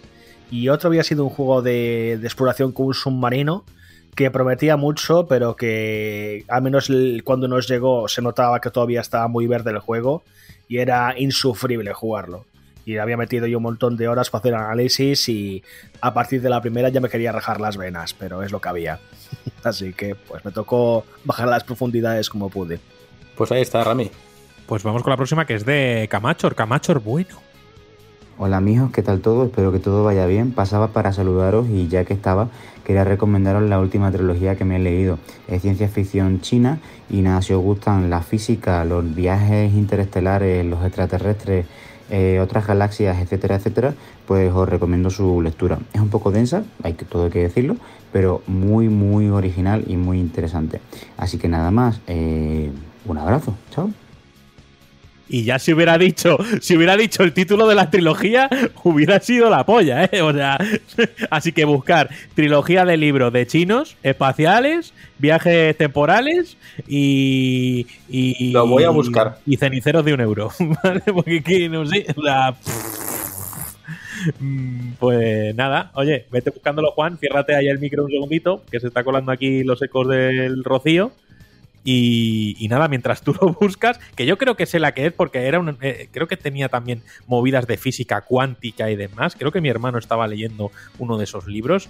Pero mientras buscan en nombre de Camacho el título de la trilogía de libros, vamos con audio de Vicente Sanz. Espera, Yo creo que tengo una que no sé si será, porque he puesto literalmente trilogía de libros ciencia ficción china y lo que más sale arriba de todo es la trilogía de los tres cuerpos sí, de Cixin Liu. ese es el que digo yo. Yo ahí lo dejo, ¿eh? Puede ser. Justo es el que he encontrado yo y además Xichin Liu es un clon exacto de Miyazaki. Ahí lo dejo. Hostia, Robe, a leerse esos libros, ¿eh? Hostia, si se puede clonar, podría tener el mío propio, ¿no? Te lo puedes meter en la cama todos los días. Vamos a seguir con audio de Vincenz. Buenas, gente. A ver, lo primero, perdón, de verdad. Perdón por el audio de la semana pasada. Se me coló, no sé cómo. mm, Ahí está, ¿vale? Y lo segundo, ¿para cuándo vamos a tener un nuevo libro, artbook vuestro de GTM? Que tengo mu- mucho, mucho, mucho mono de cosas vuestras, ya sea en el formato cuadrado como el de Final Fantasy, en el formato del, de Yakuza, me da igual, quiero más cositas, que no me quitáis el dinero desde hace mucho tiempo. Venga, hasta pronto. Bueno, pues como en los libros chinos de Camacho, aquí ha habido una paradoja temporal y bueno, pues oye, creo que ya te hemos quitado dinero, porque justo eh, el, el jueves de la semana pasada sacamos a la venta el libro, el libro hueco y sé de sobra que lo has comprado, así que oye, fue, fue el primero además, ¿no? o sea, ojo, cuidado. Vamos con Víctor. Buenas, Ramiro y compañía, de nuevo. Eh, ¿A qué videojuego mandaríais de por vida vuestro peor enemigo? El mío sería Blasphemous. Bueno, eh, hostia, buena esa, ¿eh? Juan, venga, dilo, lo estás deseando. Déjame pensármelo. No tienes que pensarlo, o sea, bueno, pueden ser dos. Es que, bueno, Robe, el, eh, mm, ya no por truño, sino que a lo mejor te guste mucho y tal, pero que sepas que la persona a la que se la vas a mandar lo va a detestar. ¿Cuál es el juego que le darías a tu peor enemigo? Es que si, si sé que lo va a detectar, eh, no, no- no sabría cuál mandarle. No sabría si mandarle uno que, que odio con toda mi fuerza o, o uno bueno, pero. A ver, a mí, si sobre el papel, si me dices así, en plan, contéstame rápido, un videojuego a, a una persona, eh, le enviaría No Man's Sky. Y ya está. O visaje y un crucifijo dado la vuelta y ya está, ya funciona. claro que sí. Eh, Juan. Bueno, Isaac, según a quien se lo mande, Igual sé que se va para la UBI. que te lo carga, ¿eh? Que le da un parraque tú. Juan, venga. Pues sí, es a mi peor enemigo. Igual me interesa mandarle el visaje. Pero no, si no, está claro, ¿no? Sonic Forces siempre es un buen regalo para el niño pequeño y para el niño mayor. Eso es algo que es, es que es bueno en todas las ocasiones. ¿Quieres mucho a una persona? Dale un Sonic Forces. ¿No le quieres nada? Dale un Sonic Forces. O sea, siempre vas a quedar mal. Entonces está. Sí, salvo que se me ocurra alguna barra basada superior, ese juego está bien. Fíjate que creí que vas a recomendar un juego de andar con cajas en la espalda, pero. Es que has dicho juego. Entonces, claro, Cuidado podemos aquí bajar al Robe. siguiente Cuidado nivel. que está aquí Robe. Bueno, a Robe le gustan muchas cosas. Le gusta el Betis.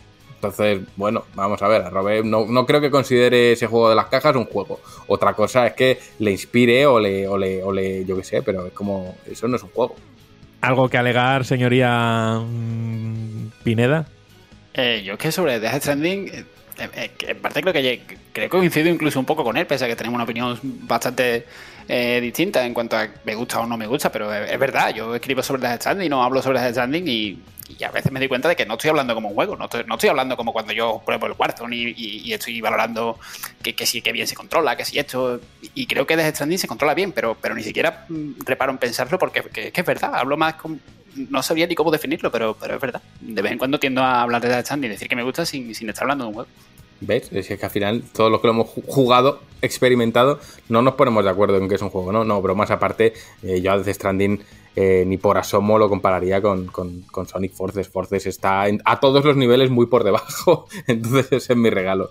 Pues buen regalo que dejas ahí para el que venga. Y vamos con audio de Zucho, que dice que le duele el corazón. Eso es por el speed. Aquí Locutor 5 sin secretaria, no sé dónde coño está. Y escuchando el otro día al bueno de Fran hablando de Kickstarters, me acordé que Juan hizo una donación a creo que era el Dark Dark Age of Camelot o alguna cosa así. Que estaba esperando con mucha gana, pero resulta que el juego estaba parado y el que tenía que dar explicaciones tenía peluquería y, y algún rollo. ¿Cómo acabó esa película? ¿El, el director está en el urologo todavía o, o- o qué pasa ahí?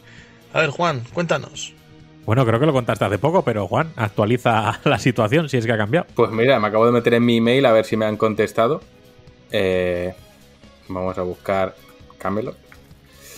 Por supuesto no me han contestado, pero bueno, yo les vuelvo a mandar otro email. Eh, todos los días procuro mandarles un email de que me devuelvan mi dinero, eh, pero no, no me han contestado. Su último email en el que me contestaron data del 27 de enero a las 4 de la tarde eh, y mi reclamación original data del 2 de abril de 2020, es decir, desde el 2 de abril que yo reclamé de 2020 hasta el 27 de enero de este año eh, no he tenido más comunicaciones y lo último que sabemos es que eh, las devoluciones solo las puede procesar el CEO, que es Mark Jacobs, al que le mando un abrazo desde aquí. Y eh, en las explicaciones que me dan, incluso me dicen que como es que hay pandemia, pues el bueno de Mark Jacobs ni siquiera puede ir al peluquero. Entonces, que si le he visto en vídeo, veré que ahora lleva coleta. Eh, claro, tú le ves y básicamente, bueno, es que iba a hacer una comparación terrible, pero en resumen, que no les sale de los santos cojones devolverme el dinero, que si buscáis en Google Camelot Unchained hay varios artículos diciendo que esto es una estafa masiva, que no están devolviendo el dinero, hay mucha gente muy cabreada eh, y nadie está haciendo nada y no se puede hacer nada porque Kickstarter se lava las manos y no se comprometen a que el proyecto se haga realidad, a pesar de que ellos cobran un 30% de lo recaudado. La empresa es la responsable de hacerlo realidad o no. Kickstarter se lava las manos y la empresa no devuelve el dinero porque, insisto, el, único de toda esa empresa capaz de devolver el dinero es el señor de la coleta. Así que así estamos. Les voy a volver a mandar otro, otro email. Tengo fácil, hay 15 emails míos desde ese día, desde su última respuesta, y no me contestan. Pues Mark eh, Coleta Jacobs, pues nada, que se ha quedado tu dinero, ya está. O sea, y eso es así, lo tienes que asumir. Y bueno, pues pensad que muchas veces patrocináis algo en Kickstarter. Kickstarter se hace la, lavado, la lavada de manos cósmica y como dependáis del vendedor y que no os responda, pues así estáis, sin dinero, sin proyecto al que habéis patrocinado y sin nada. Así que ojito con los Kickstarters y, y tal, ¿vale? Jonah nos manda un audio. Muy buenas, GTMero. Siempre me he hecho una pregunta al leer la revista. A la hora de hacer una entrevista en persona o por videoconferencia a alguien extranjero, ¿suelen usar el inglés? ¿Suele haber intérprete o se las apañan bien? Un saludo para todos. Pues eh, Juanpe, venga, responde tú.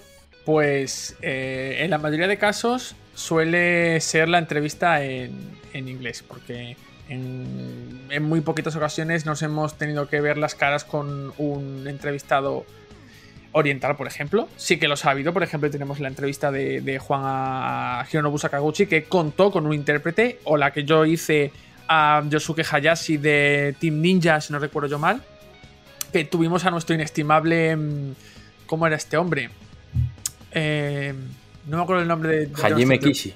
Hajime Kishi, eh, que nos hizo de intérprete porque la entrevista era directamente japonés-español, pero normalmente siempre es en inglés, incluso cuando hablamos de, mm, entrevistados cuyo idioma nativo no es el inglés, estamos hablando a lo mejor de algún entrevistado francés, alemán o, similares. Y bueno, pues nos las, arreglamos en la medida de lo posible, porque sí que es cierto que en muchas ocasiones es muy complicado eh, tratar eh, las entrevistas en otro idioma. De hecho, el responsable de Cristis cuando la entrevisté me dijo que adoraba hacer entrevistas en, español porque usando tu lengua puedes transmitir muchísimo más algo sobre lo que a lo que le doy la, razón completamente, pero, pero sí nos defendemos como, como, podemos y cuando no entendemos algo, pues nos pedimos ayudas unos a otros o nos ponemos 50 mil millones de veces las grabaciones para entender lo que, lo que ha hecho el entrevistado, pero afortunadamente y precisamente porque esta industria tiene su mayor explosión en el extranjero, tenemos que estar defendiéndonos bien con el, con el inglés para, para hacer la, el 70% de las entrevistas. Amarrosa. ¿Te has porro? Es que me imagino yo hablando en inglés, ¿sabes? O sea, no, a ver, eh, para, eh, normalmente todos en inglés. De hecho, nos han denegado entrevistas por no hablar francés, por ejemplo. Eh, de no, que la entrevista solo en francés. Bueno, pues nada, la mayoría hablan en inglés y si hay un intérprete, pues mejor que mejor, sobre todo en el caso de entrevistados asiáticos que a veces hablan inglés, lo entienden perfectamente, pero motivos de la vida no se atreven a expresarse en inglés. Entonces tú les preguntas en inglés, ellos te han entendido perfectamente y luego el intérprete se lo traduce al japonés y ellos dan una respuesta que puede ser más o menos larga y luego el intérprete te lo traduce al inglés, como fue el caso de Hironobu, o al castellano, como puede ser con Hajime Kishi. Pero oye, mientras te defiendas en inglés, genial, y cuando se puede hacer en castellano siempre mejor, porque como pasó con Santa Olaya, eh, los matices son mucho muy superiores. Por ejemplo, ahora que grabamos en vídeo las entrevistas mola mucho, pero cuando hagamos una entrevista con un intérprete va a ser imposible hacer un vídeo entrevistando a alguien en japonés donde intervienen tantos tantas personas. Entonces es complicado, pero bueno. Pues ahí tenéis la respuesta. Vamos con audio de Juanma, que es que nunca falla. Es que tiene unos tríceps que parecen dos morcillas atadas al brazo. Ahí.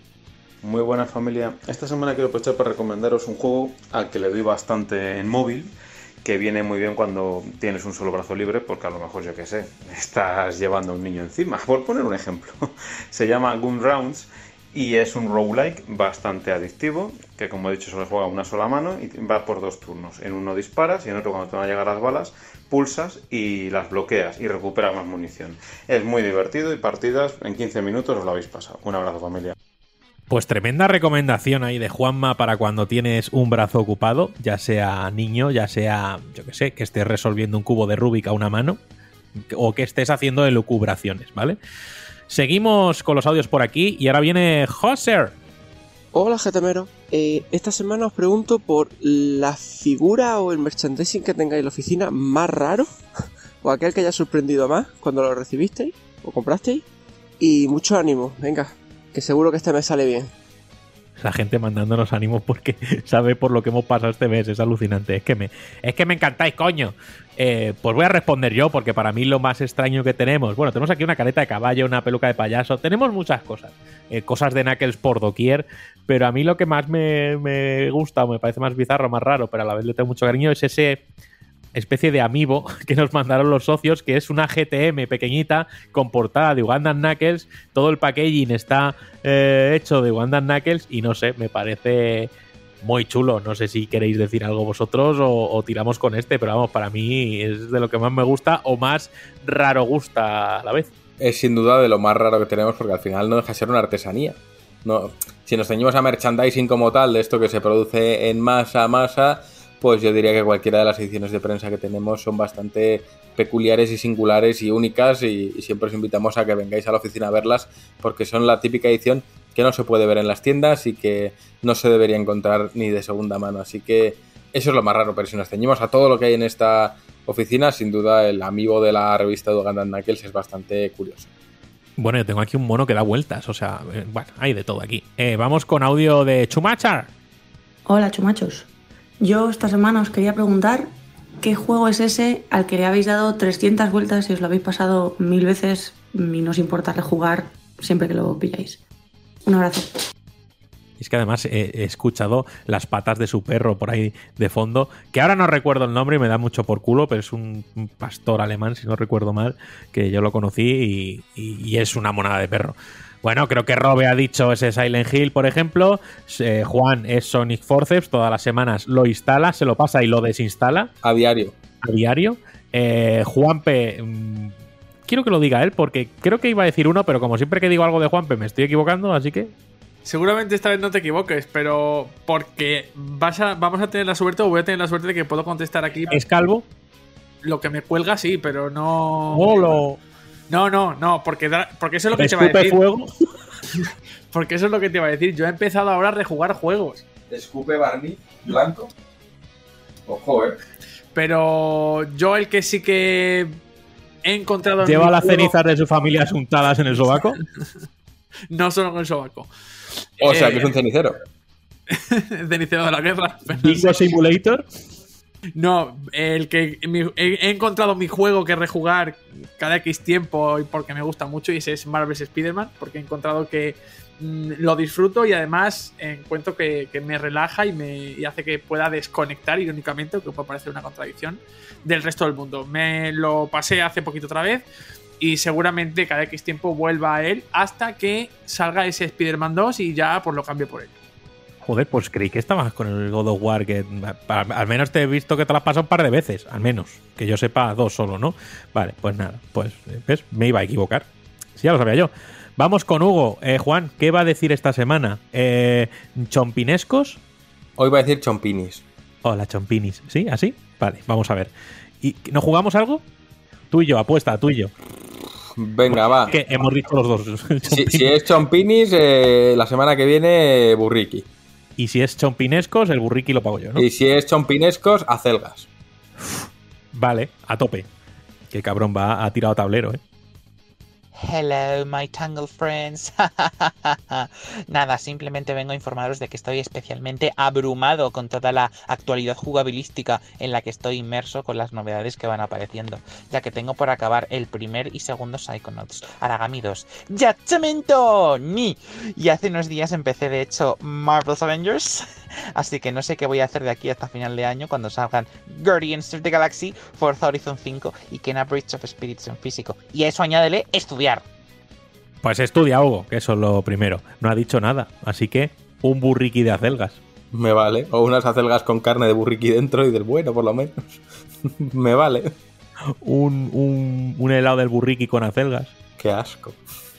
Bueno, eh, hemos fallado, Hugo. Vamos con Rodrigo, el hombre de la voz sexy, que a lo mejor incluso, quién sabe, dentro de poco está aquí hablando con nosotros un, programita. No lo sé. Buenos días, equipazo de GTM. Soy Rodrigo. Eh, la pregunta de esta semana, si solo pudierais comprar un juego para estas navidades, ¿cuál sería? Que tengáis un buen día. Un abrazo. Eh, claro, un juego, eh, supongo que está por salir o que ya haya salido y solo podamos comprar uno. ¿O cómo, cómo lo hacemos? Yo es que esta- este hombre cada vez que habla yo estaba pensando, es que me imagino a David Canela. Me tiene un aire a Canela que digo, ¿es, que, es, ca- ¿es Canela o es Pero veneno? Pero es veneno.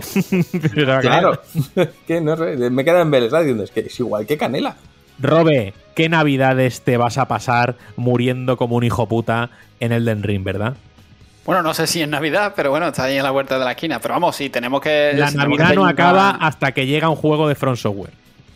Claro, claro, la Navidad empieza cuando su santidad Miyazaki lo dice, está claro. Pero esta- eh, Navidad me ha bailado un poco el recuerdo porque tenía, tenía fechado para Navidad Dying Light 2, que es un juego que espero bastante y tal, pero claro, al final eh, me acabo de acordar que lo han retrasado y que se va a primavera por ahí, así que se, lo borramos de Navidad. Ay, si es que. Ay, si es que le tengo ganas, yo también soy gilipollas. Es que me habéis metido en esas puta secta de mierda. Vamos con Alejandro. Hola, muy buenas moñitos. Pues estoy jugando estos días con Peloncho y su pandilla y mola muchísimo recorrer las calles de Yokohama. Yo diría que el Ryaga Gotoku representa de manera muy fiel las diferentes ciudades más importantes de Japón y mi pregunta va por ahí. En una hipotética secuela de Yakuza o de Judgment, ¿qué nueva localización os gustaría ver plasmada? Puede ser una nueva ciudad de, Japón o incluso en otro país asiático en Occidente por tema de guion. Venga, un abrazo. Pues esta pregunta es interesante porque justo hemos hablado de la noticia hoy de, la marcha de Nagoshi. Y joder, nosotros cuando hicimos la entrevista le preguntamos algo que- que era que si imaginaban un título de la saga Yakuza fuera de Japón. Entonces, eh, yo no, no sé, pues sí que me imagino, a lo mejor un juego entero no, pero sí que un par de capítulos sean en otro país, que a lo mejor es una persona que ha emigrado o que ha tenido que escapar una temporada para desaparecer, pues por algún crimen que le están inculpando, lo que sea, y que se tenga que ir, pues yo que sé, a Filipinas, a China, a, Estados Unidos, a- a yo que sé, molaría un par de episodios totalmente perdidos. Sí, que es crear un entorno para dos episodios, tampoco te tienes que hacer la ciudad entera, te puedes hacer un par de escenarios. Pero a mí me gustaría, no sé Juan, tú cómo lo ves, porque creo que complicado, pero Es complicado porque al final eh, lo bueno que tienen es que reflejan esa vida autóctona llena de recreativos, llena de lugares de ocio, llena de tal. Y, y, a ver, mi bagaje cultural en cuanto a las ciudades del mundo no es tan amplio como para poder decir algo similar. Si me quisiese acercar a algo similar, igual Londres, porque creo que sería descentralizar mucho ese toque de, de barrios eh, concretos. Eh, por mí, que lo lleven a Cádiz y que te lleven al bar este donde entra la mujer de ¡Eh! Que del, meme del Bloody Hell. Y a mí eso me vale. O sea, tú tienes que ir de bar en bar de tapas. Y eso es lo que vas a hacer. Y si te encuentras con esa mujer, pues como cuando te encuentras con Lisa Trevor, te hinchas a hostias y eso es lo que puede hacer. Pero no sé, creo que el- yo creo que si lo sacas, eh, honestamente, si lo sacas de Japón, eh, es muy difícil conservar esa esencia que tiene. Creo. De hecho, el propio Yokohama y Jincho ya se aleja un poquito de la esencia de Kamurocho. O sea que si lo alejas un poco más, mm, tengo muchas dudas. Pero claro, para eso está ese equipo de creativos para poder hacer lo que nosotros no imaginamos. Eh, a mí me gusta la, ubicación, la de. mm, ¿Cómo se llama? El de, joder, los nombres. Eh, ¿Es Osaka? No, la del perro de Shimano, tronco, de, de Goro Majima, ¿cuál es? Sotenbori. Sotenbori. A mí esa ubicación me gusta mucho, tío. Me gusta mucho y, y no la O sea, eh, la explotaron en este último Yakuza Like a Dragon y sé que, que en juegos anteriores también, incluso en Yakuza 0. Pero no sé, me- es una ubicación que me gusta mucho, como está puesta. No sé, Es- me gusta. está a la par de Kamurocho. Igual que Jincho yo la veo un poquito por debajo, Sotenbori y Kamurocho están a la par. Pues eso, eh, vamos por aquí, que nos quedan poquitas preguntas ya y vamos con, con Andrés. Hola a todos. Pues mi pregunta va relacionada con qué, qué opináis sobre el movimiento de, de Konami a, mover el, el antiguo Pro Evolution Soccer a, a nuevo de fútbol, como free to play y plataforma constante, en vez de ir sacando una edición cada año por 40 o 50 pavos. Y si creéis que va a afectar alguna estrategia de EA Sport o si se va a afectar en, la, en las ventas. Gracias. Lo que afecta son los cuellos, eso desde luego. Robe, ¿tú cómo ves este movimiento de, de convertir un PES en eFootball y que sea un modelo free to play que se vaya actualizando? Yo es que no, no termino de no termino de comprenderlo. O sea, porque ya no es el cambio de nombre o tal, es que mientras FIFA, mejor o peor, eh, ha trabajado en el primer juego puramente de nueva generación y tal, es que Konami lo que ha hecho es sacar el PES Mobile. Es que realmente es el juego de móviles en consola. O sea, tú ves los menús, o sea, es que son, son dos botones. Es que es que por primera vez en un juego de fútbol, que yo eso no lo recuerdo ni, ni en juegos de, prácticamente ni de Mega Drive y Super Nintendo, no se puede cambiar la formación del equipo. O sea, no hay una opción para decir, quiero cambiar, quiero jugar con un delantero con dos. O sea, e- es el juego de móviles adaptado, lo van a ir actualizando y sí, yo entiendo que será mucho más, me imagino que es por tema de económico, será mucho más rentable y demás, pero, pero claro, es que tengo la duda de, de por mucho, por muy rentable que sea en el día uno, eh, es que no sé cuánta gente jugando ahora y cuánta gente va a tener mañana pasado y si va a existir dentro de tres meses. Es que tengo muchísimas, muchísimas dudas. Bueno, pues a ver qué sucede. También hay que decir que esa versión de tan- que tanto meme ha dado y demás eh, se trataba de una alfa. Entonces, bueno, eh, dentro de lo que cabe no era producto final y puede cambiar un poquito. Esperemos que lo hagan. Aunque luego esas cosas la gente acaba comprándolas solo o, o consumiéndolas en este caso solo por los memes, ¿eh? O sea, solo por reírse y sacar sus propios vídeos de bloopers y de fallos del juego. Pero bueno. Vamos ahora que tenemos dos preguntas de dos Sergios distintos pero seguidos, así que vamos a llamar Sergio 1 al primero y Sergio 2 al segundo, es lo lógico, ¿no? ¿Qué pasa, GTMeros? ¿Qué tal todo? Espero que todo muy bien. Y la pregunta es, eh, de esta semana, eh, ¿qué opinión tenéis de Konami? Yo creo que sus franquicias, ya que no las usan, que se las dejen a otras compañías y que pongan la mano en el tema del dinero. Un fuerte abrazo. Claro, ¿qué opináis de esta de esto que está diciendo Sergio, que es Sergio Palentino, ¿vale? Sergio 1, eh, sobre Konami, que sobre todo le pasa eso de que tiene licencias, pero que no las rentabiliza. O creemos que no las rentabiliza, porque luego esto lo saca todo en pachincos y en cosas para móviles y no necesita invertir tres veces más para desarrollar un videojuego que a lo mejor no le da la rentabilidad mm, que busca. Entonces, bueno, pues al final invierten a, a su manera y que no te saquen un Castlevania no significa que ellos no le estén sacando rentabilidad a Castlevania, que de hecho ahí tienes una colección para Nintendo Switch recién sacada de los Castlevania de, de Advance, muy buenos. Así que yo creo que sí rentabiliza. Lo que pasa es que queremos juegos nuevos y, eso es un poco más caro de desarrollar. Eso es así. Vamos con la segunda de Sergio, que es Sergio 2, por este caso. Paso de artista, antes que nada, pedazo revisto habéis marcado la Virgen. Y la pregunta sencillita, ¿os gusta Málaga, mi tierra o no? Sitio más bonito del mundo. Venga, un saludo. Robe, te he dicho mil veces que no mandes audios al podcast, joder. No, hombre, eh, eh, he dicho que es de Málaga y, y tú eres de, de- de Sevilla. sí, ¿no? a ver si la voy a liar. Sí, sí. Ahora, bueno, ahora, ahora estoy estoy en Cádiz, pero sí, soy, soy de Sevilla. Y no he ido nunca a Málaga, por cierto. Tengo pendiente. Pues yo, Sergio, Sergio 2, Sergio. Perdona, Robe, que te he cortado. No, eso, eso, que, que he estado cerca y tal, pero que no, no, no, se, ha, no se ha dado nunca. ¿no? Un poco extraño, ¿no? Al final uno en Andalucía iba a Granada, Cádiz, Huelva, tal, pero eh, es Málaga el único sitio que no he ido. Pues oye, te lo recomiendo, porque yo he vivido en Málaga dos años, Sergio 2 y Robe, y oye, la verdad que ni tan mal. Así que, nada, Rubio, a mí Málaga me puto flipa. Y a todos los que estéis en Málaga o vayáis a pasar por Málaga, fíjate, os voy a hacer una recomendación de un restaurante de un amigo mío, aquí espacio no patrocinado. Eh, se llama Buenavista, ¿vale? Así que si os queréis comer un arroz que te flipas o, platos que te flipas, de verdad, id para allá, le decís a Juan que venís de parte de Ramiro y seguro que se parte el ojete. Así que ahí os lo dejo como recomendación a todos los malagueños y malagueñas. Vamos con David, David Luguera, que dice, buenas a todos, esta semana mi pregunta es para Juan, dado que coincido con él en el tema juegos, ¿qué juegos me recomiendas para Xbox aparte de los Odyssey que te veo venir? Un saludo. ¿De Xbox ha dicho? De Xbox no ha especificado una generación, ha dicho Xbox en general, supongo. A ver, es que mm, por plataformas me resulta complicado ubicarme, porque al final recuerdo un buen juego y luego digo, ¿en qué jugué yo esto? Eh, de Xbox, sin ser de Xbox, pero bueno, ahora es de Microsoft, está Psychonauts 2, que eso es mandatorio jugarlo, eso es obligado. Mm, y ahora mismo que tenga recuerdos así de juego imprescindible, la verdad es que me pilla un poco con el pie cambiado, porque además estoy bastante cansado de esta semana. Pero seguiré rumiándolo a lo largo de las preguntas en las que queden y si me viene algo más a la mente, lo suelto. Pero es que verás que ahora mismo estoy muy espeso. Claro, es que tenías ahí los Ori, pero bueno, los Ori ya se pueden jugar en otras plataformas. Y bueno, no somos muy amigos de los marines espaciales, entonces Halo y, y, Gears of War, pues no es que los descartemos, pero es por gustos. Y entonces, como buscas tú los gustos de Juan, no sé si Blue Dragon a ti como tal, yo creo que no funcionó del todo bien. Es decir, tenía artísticamente los ingredientes y tal, pero creo que como juego no llegó a, a nada, ¿no?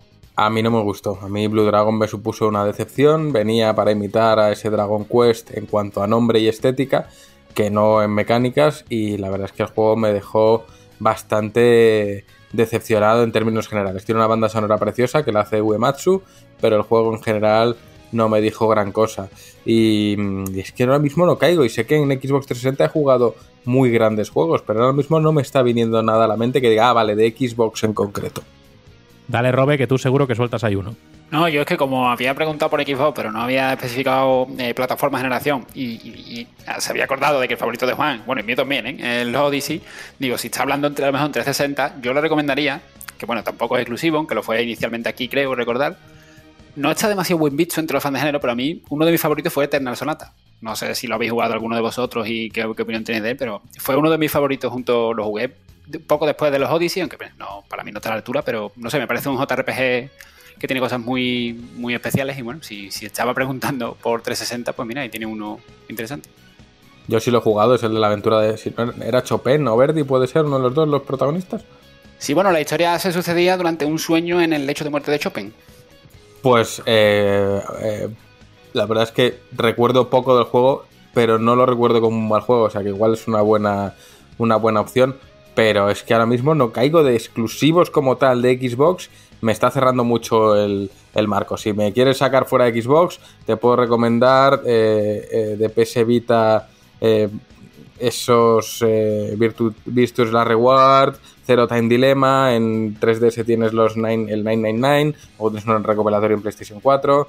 es que, no sé, estoy súper espeso ahora para hacer recomendaciones. Cualquier juego de Persona Studio está bien también. Pues nada, bocata de Chopin y, sigamos para adelante.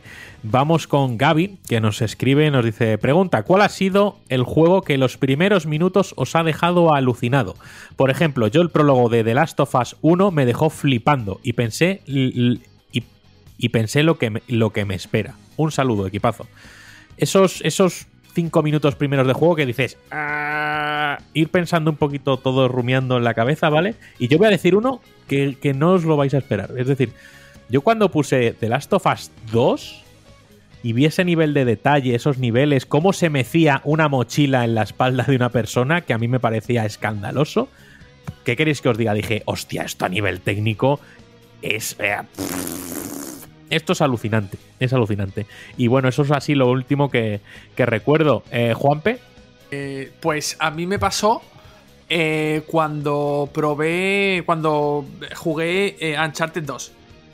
Eh, porque yo casi que empecé la casa por el tejado y me regalaron Uncharted 3 y a partir de ahí fue que me empecé a jugar los primeros antes de jugar el tercero.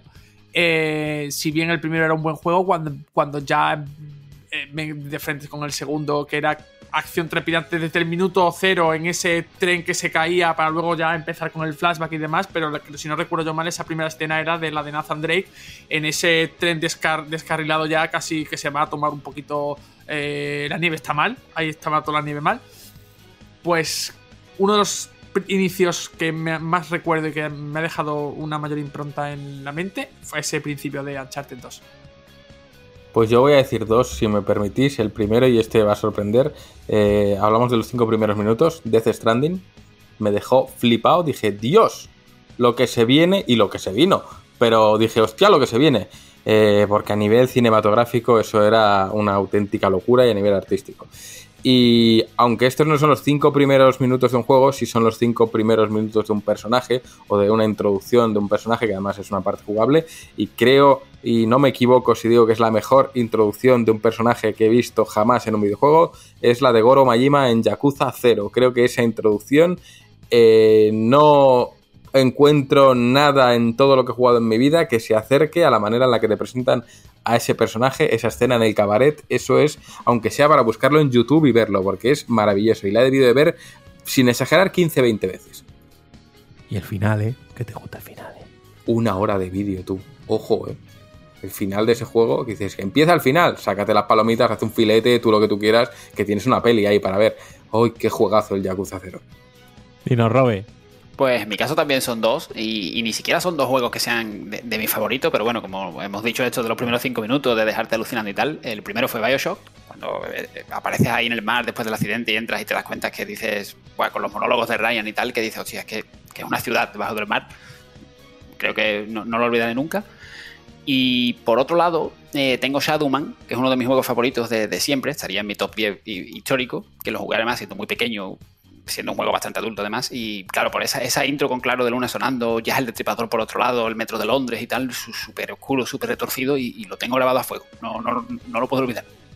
Por intervenir, porque en las últimas dos me, me habéis dejado fuera vilmente.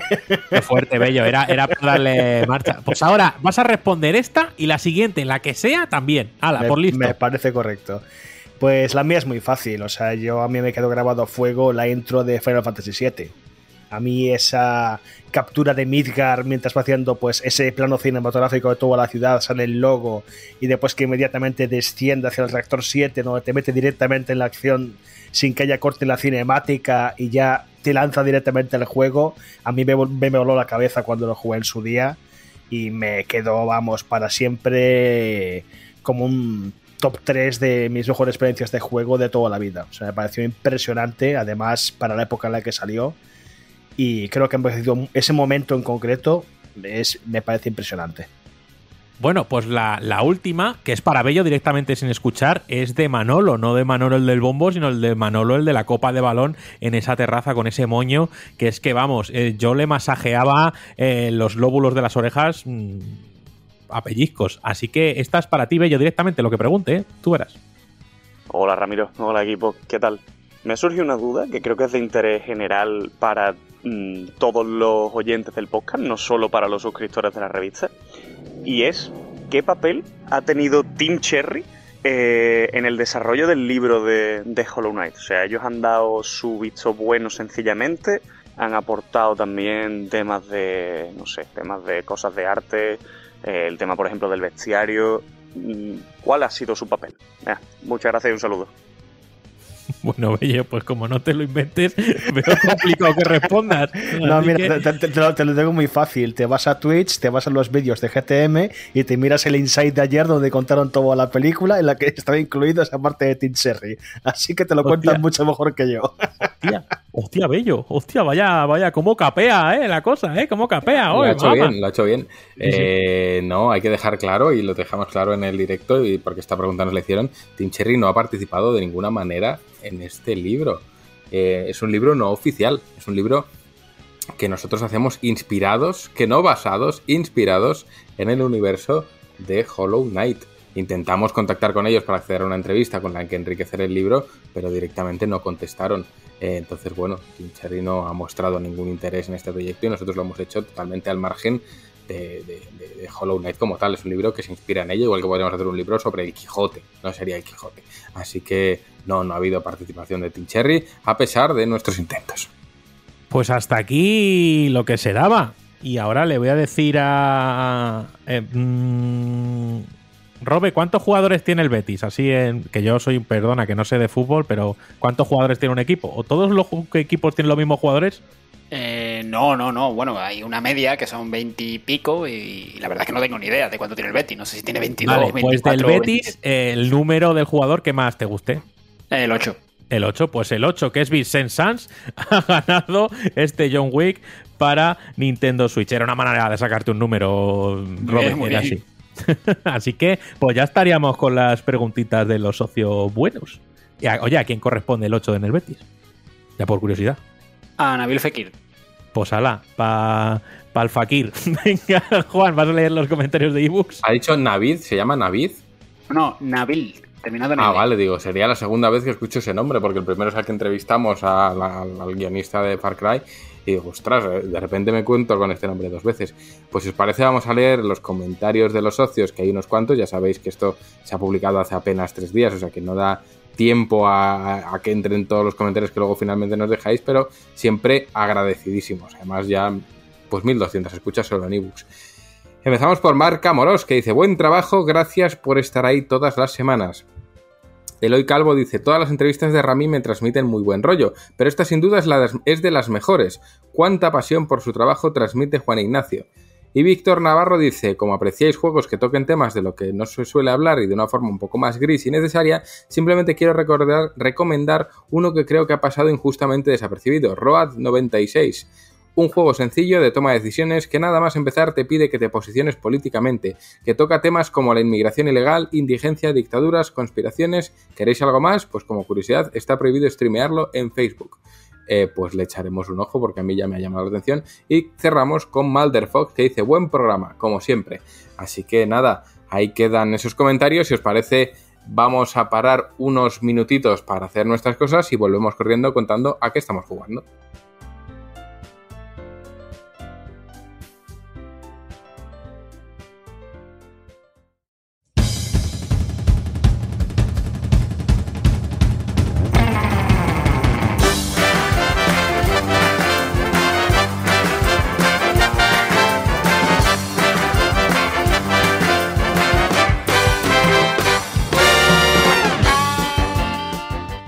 Llegamos a la recta final, vamos a hablar de a qué estamos jugando y la verdad es que yo por aquí no, esta semana ha sido eh, a qué estamos jugando, a sobrevivir, a sacar adelante todo lo que tenemos entre manos, a, planificar muchas cosas, a que el libro hueco salga rellenito y al final yo jugar he jugado poco. Rami, ¿tú has jugado algo o estás en las mismas? Porque te veo frotarte el micrófono contra la frente y me da que no has jugado mucho. Pues es que me da vergüenza, pero es que sí he jugado a tres cosas. Desde el fin de semana pasado hasta hoy, oye, han pasado tres juegos por mis manos. Entonces, mm, vale, eh, eh, uno de ellos me lo he pasado, el otro no sé lo que me queda y uno ha sido por probarlo, ¿vale?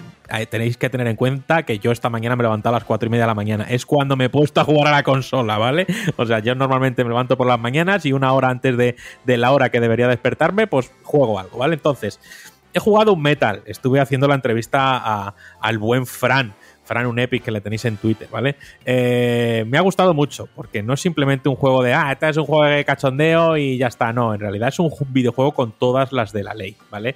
Eh, que no solo tiene un tono de humor, sino que eh, te retrotrae a esos juegos de 16 bits y con muchas mecánicas distintas. Es un juego desafiante y es un juego que engancha y de principio a fin estás enganchado y la verdad es que te deja muy buen sabor de boca. Así que puedo recomendar y recomiendo muy mucho que jueguen un Metal, ¿vale? Y además el doblaje en castellano es que le da un, le da un, tono ya que, que es buenísimo. De verdad, no, no penséis que es un juego de caca culo pedo pis, porque la verdad es que como videojuego tiene mucho que ofrecer y te lo vas a pasar muy bien a los mandos y es jodidete eh, por momentos, ¿eh?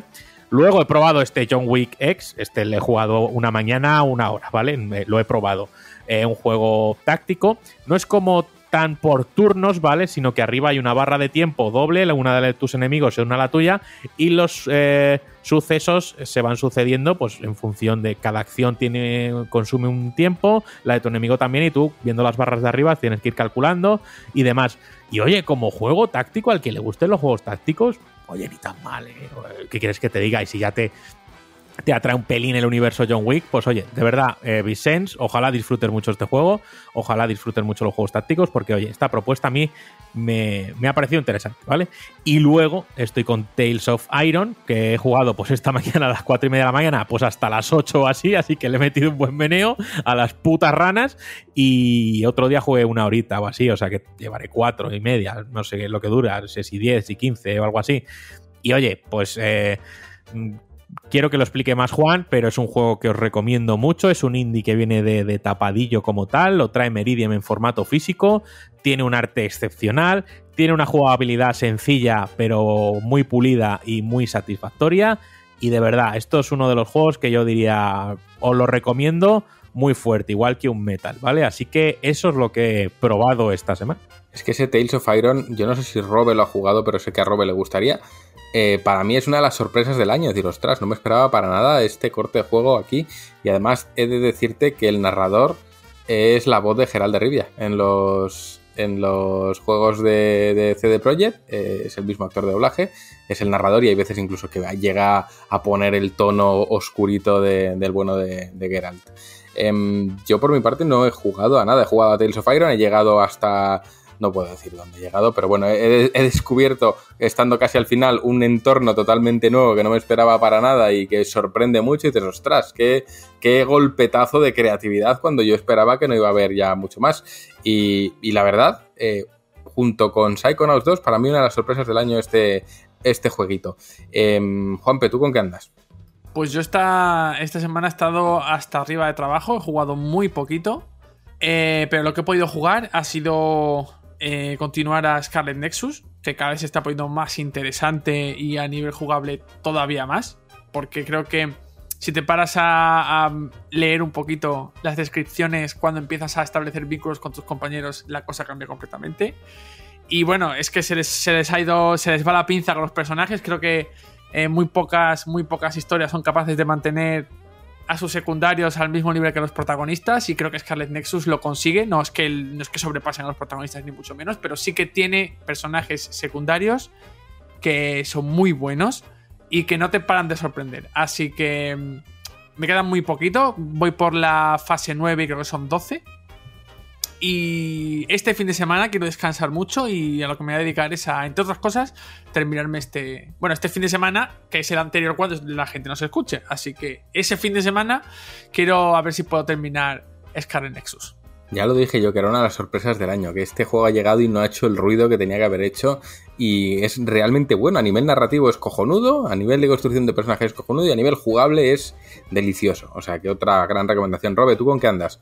Bueno, yo en primer lugar, sobre lo que comentabas de Tales of, of Iron, eh, no, lo he visto de pasada y tal, pero no, no sabía muy bien, no, no lo había prestado demasiada atención y bueno, por lo que me habéis contado, yo creo que eh, está hecho para mí, ¿no? Es del- de mi perfil ese juego, tendré que, tendré que echarle un vistazo luego. ¿Y sobre qué he estado jugando? Pues bueno, estos días, por el tema de la crítica y tal, a Black for Blue, que ya jugué a la beta el mes pasado y, y me- bueno, me, me gustó bastante lo que vi y tal, y creo que lo estoy confirmando, pese a sus cosillas y tal, que bueno, ya comentaremos. Está bastante bien, es el sucesor de Left 4 Dead vamos, eh, oficial, básicamente porque lo han hecho los mismos desarrolladores y, es bastante bueno. Y al margen, pues bueno, sigo jugando como si. No estoy jugando a, nada más en, en serio, en plan una historia, una campaña y tal estos días. Y así que bueno, sigo jugando a Warzone, que bueno, tengo ahí un problemilla de, de, de adicción que tengo que, tengo que mirarme porque juego todos los días y, y de momento ahí estamos. Bueno, pues ahí está. Y sí, Tales of Iron, Robe, es de tu corte total. O sea, te va, te va a encantar. Además es cortito, dura unas 10, 15 horas, no dura más. Y, y- altamente recomendado. Es que sé que te va a gustar. Vamos, es que si no te gusta, te doy yo el dinero de lo que te haya costado. Rami. Y además estábamos pensando que para esta semana igual le hacemos un vídeo, ¿no? Al juego, porque nos ha gustado tanto. Yo, tú lo estabas jugando, me has dicho que lo juegue. Las buenas gentes de Meridian, Tony me ha mandado un código y ha dicho, tío, juégalo, que tal, que no sé qué. Si te gusta mucho, te lo compras. Así que ahora creo que me lo voy a tener que comprar. Así que igual le hacemos un vídeo, que aunque no sea un estreno, creo que es un juego que, que hay que conocer. Es un caso Hollow Knight, ¿no? Obviamente vamos a establecer las distancias, pero es un juego que se va a dar a conocer por la gente más que por, por la prensa que se le haya dado. Así que, ojo, cuidado con ese juego. Javi, ¿tú con qué andas?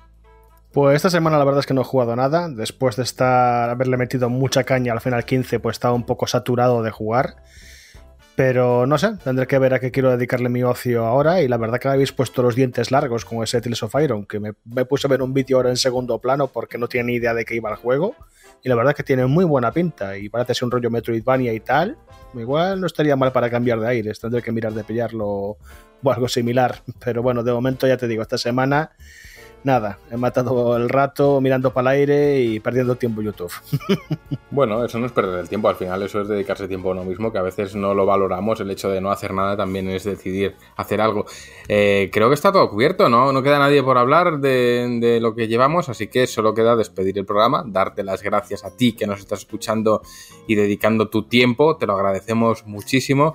Recordarte que si nos quieres apoyar al proyecto como tal, En gamestribune.com puedes ver lo que hacemos y además te llega una revista bien baja y nosotros lo agradeceremos un montón. Puedes entrar a la comunidad donde está toda esta buena gente, puedes mandarnos estos audios para participar en los concursos y en definitiva haces posible que estemos hoy aquí en podcast, todas las mañanas a las diez y media en Twitch de la mañana. Eh, todos los meses en la revista, haciendo libros como el libro hueco a lo largo de un año entero de trabajo y además eh, viviendo de este sueño que es dedicarnos a hablar de videojuegos. Así que échale un ojo que de verdad creo que merece la pena o que si nos das una oportunidad te lo vamos a agradecer. Y dicho esto, agradecer también a quienes me acompañan hoy. Voy a ir en, el orden de rigor que marca la tradición y en primer lugar es esa melena verde y blanca que nos acompaña. Juanpe, muchas gracias. Viva el Betty.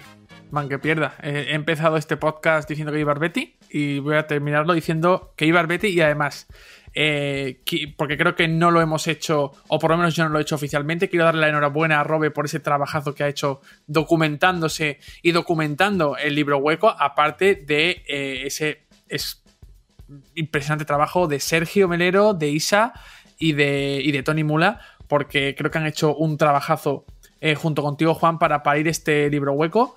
Eh, os doy mi más en, sincera enhorabuena porque ah, sí, hablamos de que esto es entre todos porque al final, eh, de manera directa o indirecta, hemos hecho posible eh, sacar el libro hueco, pero obviamente los artífices estáis ahí detrás.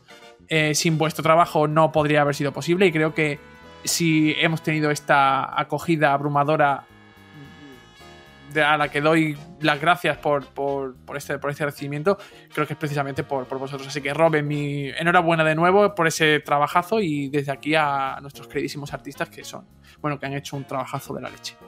Eh, Robert, eh, me, uno a esas, a esas felicitaciones. Gracias, Robert, por venir y enhorabuena por, por ese éxito del libro, porque ya te digo que has conseguido lo que muy poca gente ha conseguido en, el tema editorial. Así que enhorabuena, Robert. Bueno, nada, eh, ¿qué, voy a deciros a esta altura? Que nada, que gracias a todos y que sí, al, final llevamos muchos años juntos, ¿no? Y nada, esto, esto es como fútbol, ¿no? Ya que estamos con tintes futboleros hoy, es un equipo, si no van todos al mismo sitio, no, no vamos a ningún lado. Al final, eh, acuérdate, Juan, lo que comenté ayer eh, en el Discord de los socios, creo que lo dije, ¿no? De que tenía yo el recuerdo, era hace un año por ahí, hablando contigo por WhatsApp una noche, que estaba yo en la calle, creo, y estábamos intercambiando ideas y tal, y coño, que parece que fue ayer y tal. Y bueno, que hay mucho detrás, ¿no? Todo el tema del arte, que nos hemos pegado por el grupo de WhatsApp siete, ocho meses hablando prácticamente a diario. Y, incluso tú lo comentaste, el trabajo de ayer del tráiler del anuncio, ¿no? Que, me sigue flipando el tráiler, ¿eh? Con el tema elegido y todo, que todo, todo suma y nada, muy contento de que la enorme acogida que ha tenido, que no, no me la esperaba, la verdad, y, y esperando, vamos, contando los días para que lo veamos en la calle y, estoy seguro que a la gente le va a gustar. Yo estoy seguro que a la gente le va a gustar. Ha sido un trabajo en equipo muy grande. Yo se lo decía Juan, pero al final, fíjate, eh, lo que es el trabajo en equipo y lo que es la suma de todos los talentos que han participado en, este libro ha hecho al final algo que la gente va a recordar y yo estoy seguro que cuando la gente lo reciba eh, van a pensar que ha merecido la pena cada céntimo invertido en él porque de verdad es un libro al que le hemos puesto todo lo que sabemos hacer eh, de la mejor manera posible. Pero bueno, Rami, que tú también estás ahí, eh, te voy a dar las gracias por adelantado por todo lo que has hecho por este libro, porque te vas a cagar eh, preparando envíos. Entonces, yo te las doy ahora para si luego ya cuando estés en la UBI con tu sonda, como el, como el orangután que le gusta a Robe, que lo tiene él en un sótano guardado, si, tenemos, si llega ese día y cuando te demos las gracias ya ni estás con nosotros, pues te las doy ya, Rami, que muchas gracias. Eh, me ayudaréis, ¿no? Hijos de puta, porque ah, no, no, me voy a hacer yo 2.000 envíos yo solo, cabrones.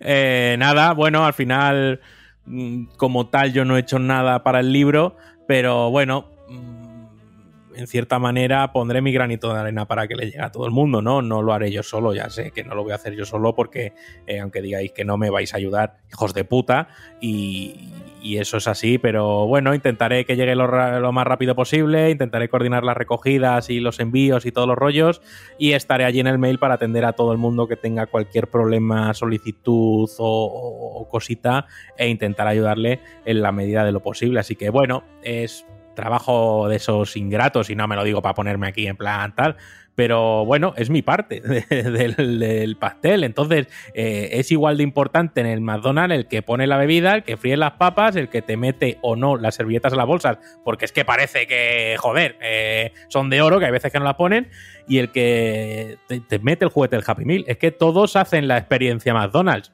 Que sí, que puede ser una mierda la experiencia McDonald's, pero es un trabajo en equipo. Así que bueno, pues el mío está ahí. Gracias a todos por escucharme y hoy precisamente porque estoy espeso no, lo siguiente. Gracias por una semanita más. Bueno, es mentira que Rami no ha hecho nada. Rami, para empezar, localizó al artista que ha hecho ese arreglo musical que acompaña al vídeo. Además, en la presentación del tráiler ha estado muy presente, ha estado dando directrices muy acertadas y al final el, vídeo que, que sale y con el que todos hemos flipado, ahí hemos intervenido mucha gente eh, para que salga tan fino como ha salido que estamos todos muy contentos. Pero bueno, dar las gracias también a Javi, que está siempre ahí detrás y es el que hace que estos podcasts salgan siempre tan finos. Pues nada, chicos, un programita más, como cada semana. Y nada, la semana siguiente aquí seguiremos. Esperamos que os haya gustado el programa de hoy. Y nada, hasta la próxima, más y mejor. Pues hasta la próxima más y mejor. Creo que no me he dejado a nadie en el tintero. Ahora sí que sí, toca echar el cierre y salir para casa a descansar un fin de semana que creo que nos lo hemos ganado un poco. Darte las gracias por escucharnos. Me pone aquí en la escaleta eso de recordatorio de suscripción, pero creo que ya te he dicho más que cosas suficientes para que por lo menos eches un ojito a lo que estamos haciendo. Y poco más, que nosotros nos vamos a ver la semana que viene. Que si quieres pasarte por Twitch, nos tienes en directo a las diez y media. Que, que en fin, que seguimos trabajando en muchas más cosas. Que esto acaba de comenzar. Así que nada, nos vemos la semana que viene. Adiós, adiós.